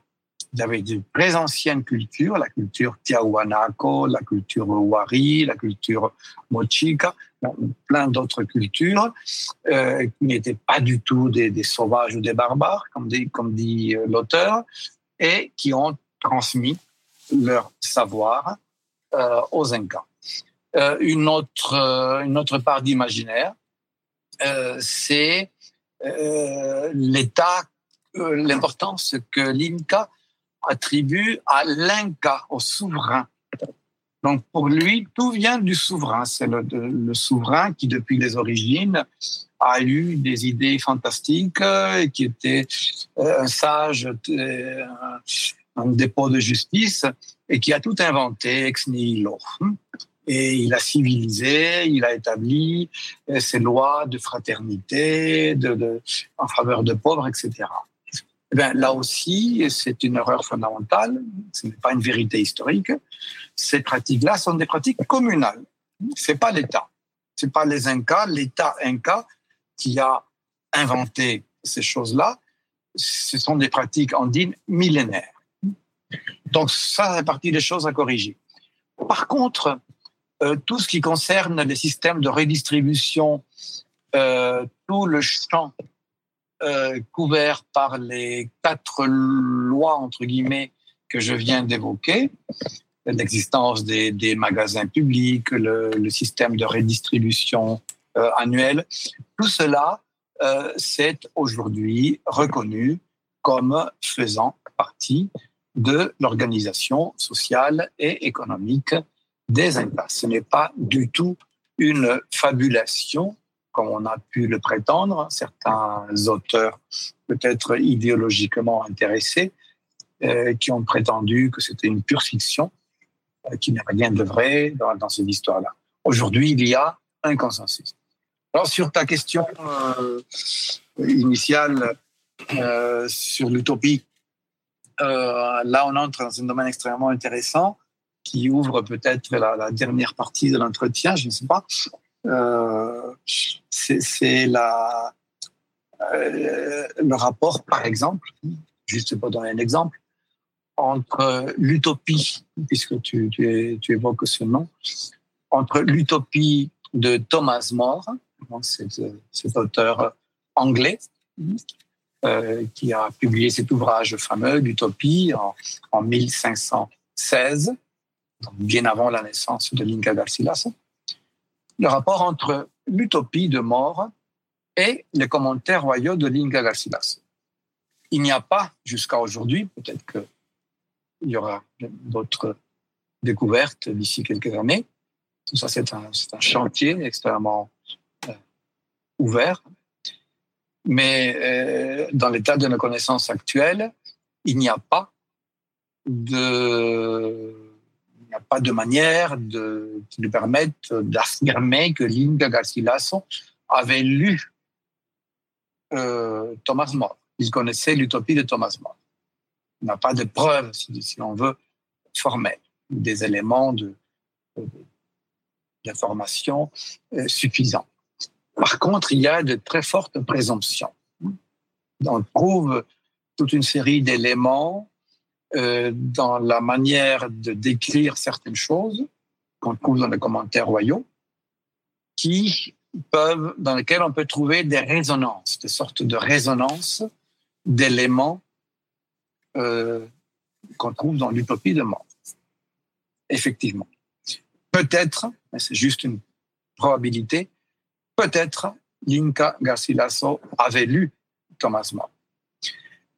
Mais la chose est beaucoup plus complexe, en fait. Et c'est là on entre dans un thème aussi passionnant, mais très complexe, la question de la mémoire, notamment des mémoires sociales, et des mémoires de justice aussi, les mémoires éthiques. Il faut savoir que Thomas More lui-même est héritier de toute une série de mémoires sociales et éthiques qui parlent d'égalité, qui parlent de manière de distribuer les choses d'une autre manière, de sociétés organisées non pas sur l'intérêt privé, sur la concurrence des uns contre les autres, mais plutôt sur la collaboration et la solidarité des uns avec les autres.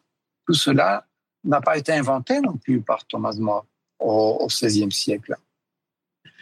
Il y a, aujourd'hui c'est aussi établi euh, par toute une série d'historiens, il y a de multiples sources qui convergent, pour citer quelques-unes, euh, la mémoire de ce qu'on appelle la communauté chrétienne primitive. Le mode de vie des premiers chrétiens, le christianisme primitif. Euh, c'est des gens qui essayent de vivre euh, dans un esprit de fraternité. Cette mémoire-là a été très présente dans l'histoire de ce qu'on appelle, euh, de manière pour moi très problématique, le Moyen Âge euh, en, Europe. Dans, toute l'histoire médiévale, euh, il y a une présence très forte d'utopie chrétienne. Pensons à Thomas Munzer, par exemple, à l'époque même de, Thomas More, d'ailleurs, c'est curieux, euh, ce serait d'utopie chrétienne qui qu'on peut rattacher à cette mémoire des premières communautés chrétiennes. Il y a aussi dans un domaine qui n'est pas chrétien, qui est pré-chrétien, dans le domaine de l'hellénisme et de la culture grecque ancienne, euh, il y a le mythe de l'âge d'or, l'âge d'égalité aussi, de fraternité. Il y a aussi des systèmes de, distribution, Lycurgue par exemple, donc un, sage de l'Antiquité qui a fait des distributions de terres. Il y a aussi Platon lui-même, Platon dans, la République, qui parle de la communauté des biens. Euh, que fait Thomas More euh, plus de 1000 ans, 1500 ans après? Thomas More reprend le terme de la communauté des biens avec ces mots-là. Donc, il y a des mémoires qui traversent les siècles et les siècles. Et Linka Garcilaso fait partie de ces mémoires-là. C'est pourquoi dans le sous-titre de mon livre, euh, en français c'est Communalisme andin et bon gouvernement, euh, et le sous-titre, La mémoire utopique de Linka Garcilaso. Donc, mémoire utopique, c'est ça. C'est, pour le dire très rapidement et très schématiquement, c'est ce dont je viens de parler. Il y a quelque chose qui se transmet à travers les âges, à travers les époques, des choses qui peuvent sembler disparues à un moment donné, mais qui renaissent ensuite, peut-être sous des formes différentes ou nouvelles, mais qui transmettent néanmoins certaines idées sur ce qui est juste et sur ce qui doit être fait pour euh, simplement accueillir la, vulnérabilité de l'être humain. Alors, on a bien compris que cet ouvrage, du coup, il a participé à, influencer cette pensée en Europe et, particulièrement, du coup, on va y revenir en, France. On a un peu moins d'une dizaine de minutes pour cette partie qui reste quand même assez assez importante. Euh, comment est-ce que euh, ce, livre, ce, cinquième euh, tome, on va dire, des, commentaires royaux, comment est-ce qu'il s'est répandu en, en, en Europe et comment est-ce qu'il a influencé justement la, politique? Et d'ailleurs, est-ce qu'il y a eu une tentative concrète euh, de d'appliquer ce, ce, bon gouvernement? En Europe, euh, l'intérêt commence évidemment au XVIIe siècle, quelques années seulement après l'apparition en castillan des commentaires royaux.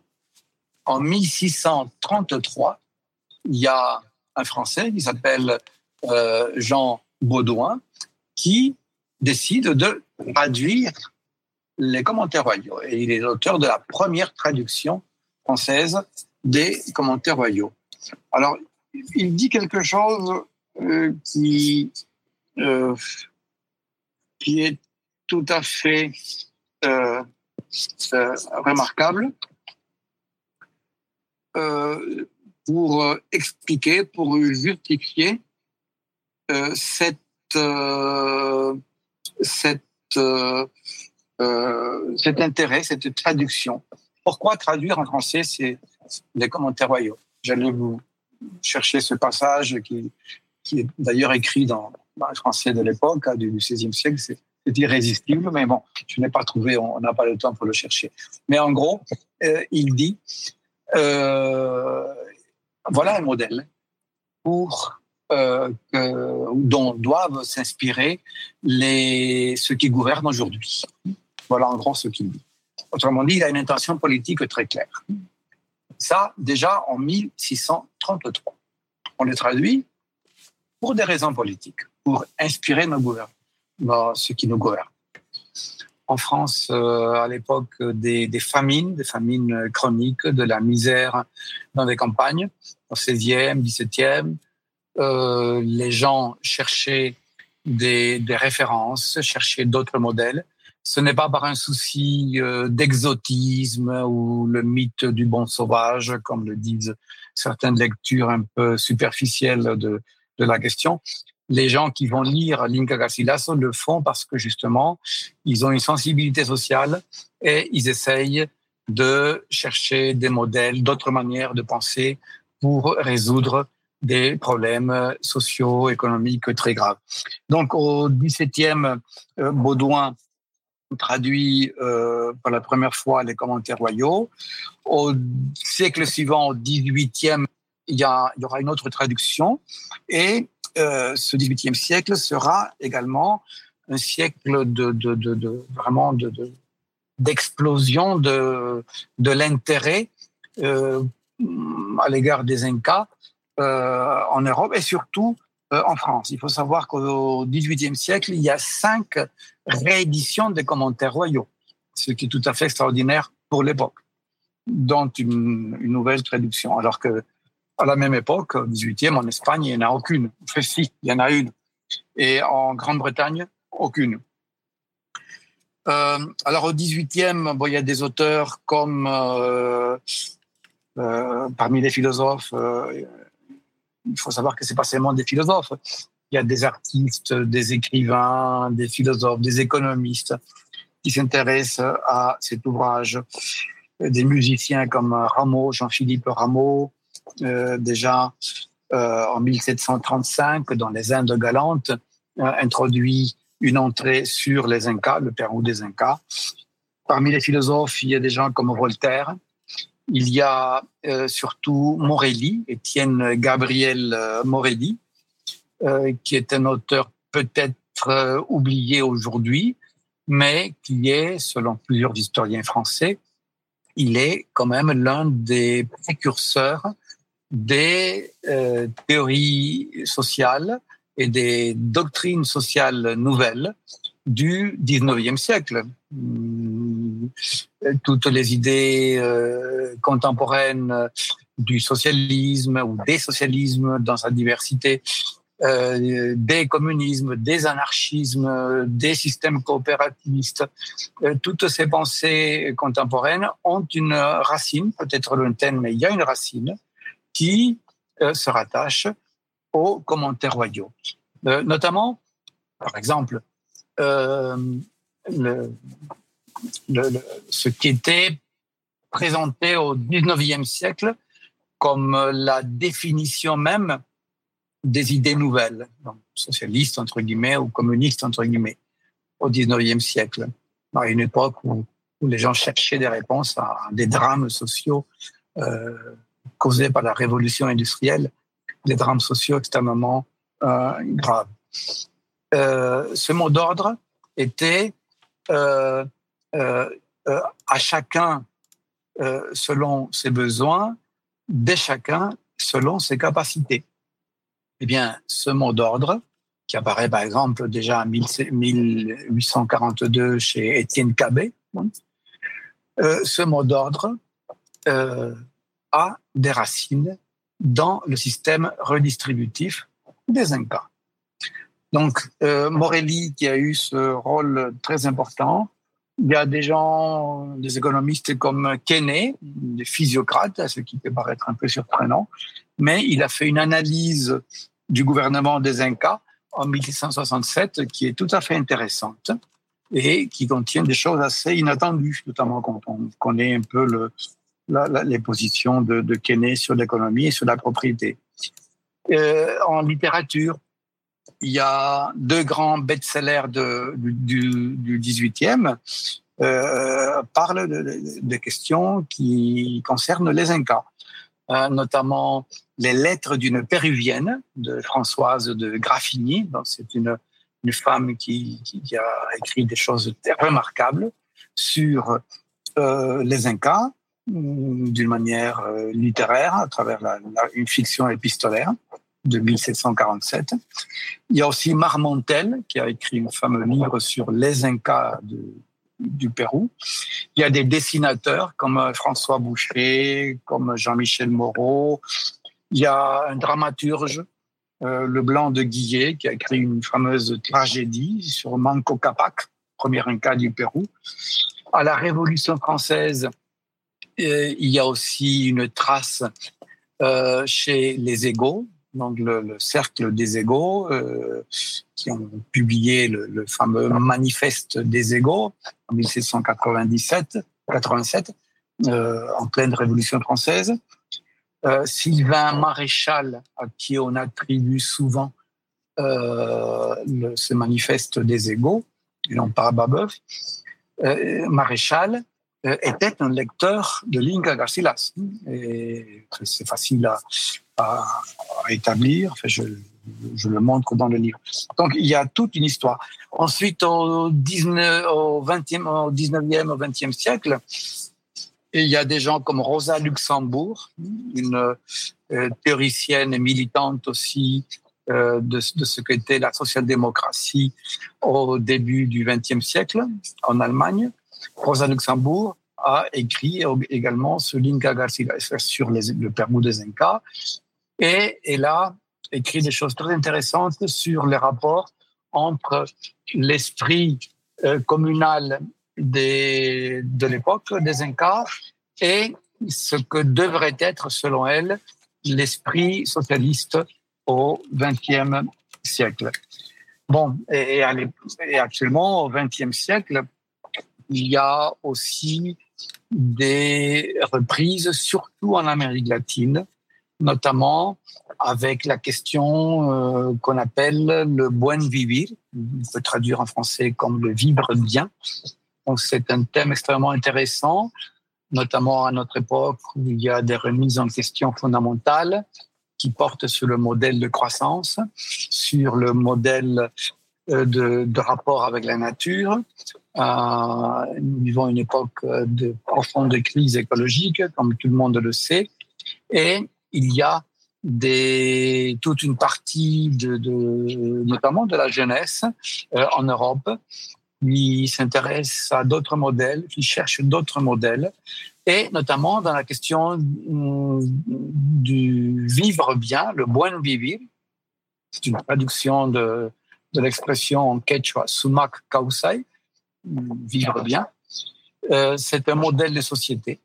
Euh, nouveau dans lequel euh, les rapports entre les humains est différent, les systèmes de redistribution sont plus équitables et dans lequel il y a d'autres rapports avec la nature.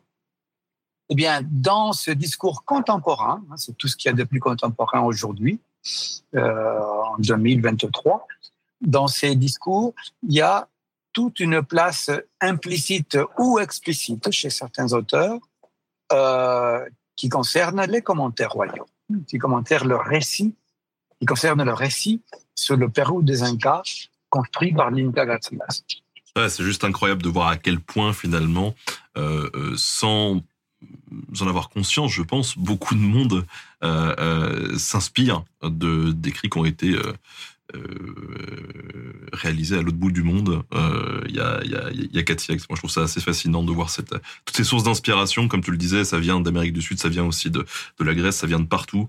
Euh, et, et, comment aujourd'hui ça aboutit à, à ce que l'on peut euh, mettre en branle, réfléchir pour construire la société de demain. je, trouve ça génial. Est-ce que, euh, est-ce que pour conclure cet entretien, en tout cas, tu aurais euh, un mot à, rajouter, quelque chose qu'on n'aurait pas abordé mais qui te tenait à cœur, voire c'est le moment aussi de, de, de faire ta promo, hein, voilà, de, de, de, nous informer sur sur ce que tu travailles actuellement, par exemple. Bon, quelque chose aussi qu'on peut évoquer comme ça rapidement c'est que dans cette redécouverte de ces sources, ces sources oubliées, entre guillemets, de, l'histoire politique, euh, sociale euh, en Europe, euh, il y a également une dimension qui est aujourd'hui très présente dans les débats dans le monde qui concerne ce qu'on appelle le, le post-colonial ou le décolonial. Euh, c'est-à-dire, euh, ici on voit, dans l'oubli de la référence euh, de Linka Garcilaso, malgré son importance dans l'histoire, on peut trouver un exemple assez concret de européocentrisme. Autrement dit, l'idéologie selon laquelle tout vient d'Europe. Enfin, L'Europe est au centre et on ne doit rien aux autres, aux autres cultures. Donc, euh, euh, prendre connaissance de cette histoire, c'est important, car cela permet de prendre un recul critique par rapport à ces préjugés ethnocentriques et européocentriques. C'est un aspect important. Alors, ce que je fais maintenant, bon, c'est un peu le, prolongement de, ce, travail. Euh, ça m'a pris quand même quelques années. Bon, j'ai commencé à travailler sur Linka Garcilaso mes premiers textes, euh, l'article date d'il y a plus de 20 ans. Euh, ce livre, bon, je l'ai rédigé euh, plutôt en 4-5 ans.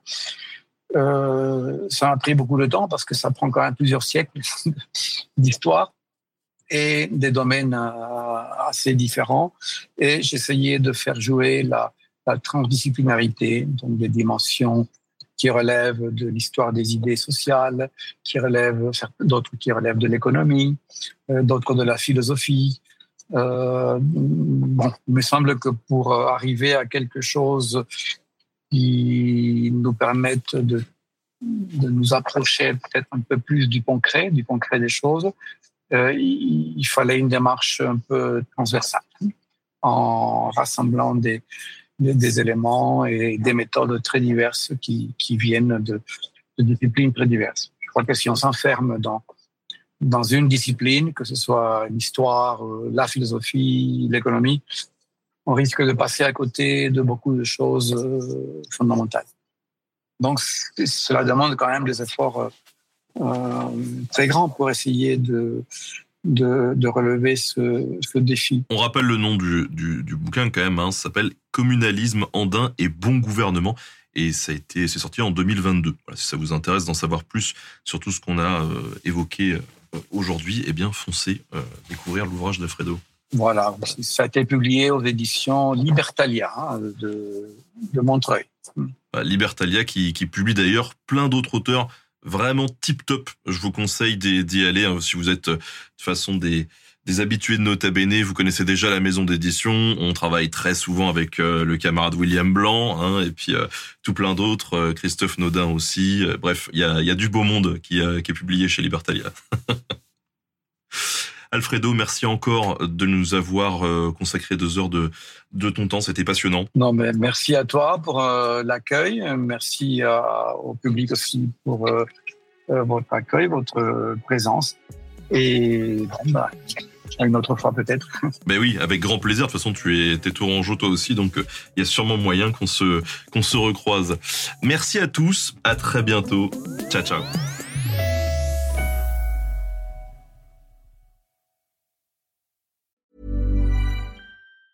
Mom deserves the best, and there's no better place to shop for Mother's Day than Whole Foods Market. They're your destination for unbeatable savings, from premium gifts to show-stopping flowers and irresistible desserts. Start by saving 33% with Prime on all body care and candles. Then get a 15-stem bunch of tulips for just $9.99 each with Prime. Round out Mom's menu with festive rosé, irresistible berry chantilly cake, and more special treats. Come celebrate Mother's Day at Whole Foods Market.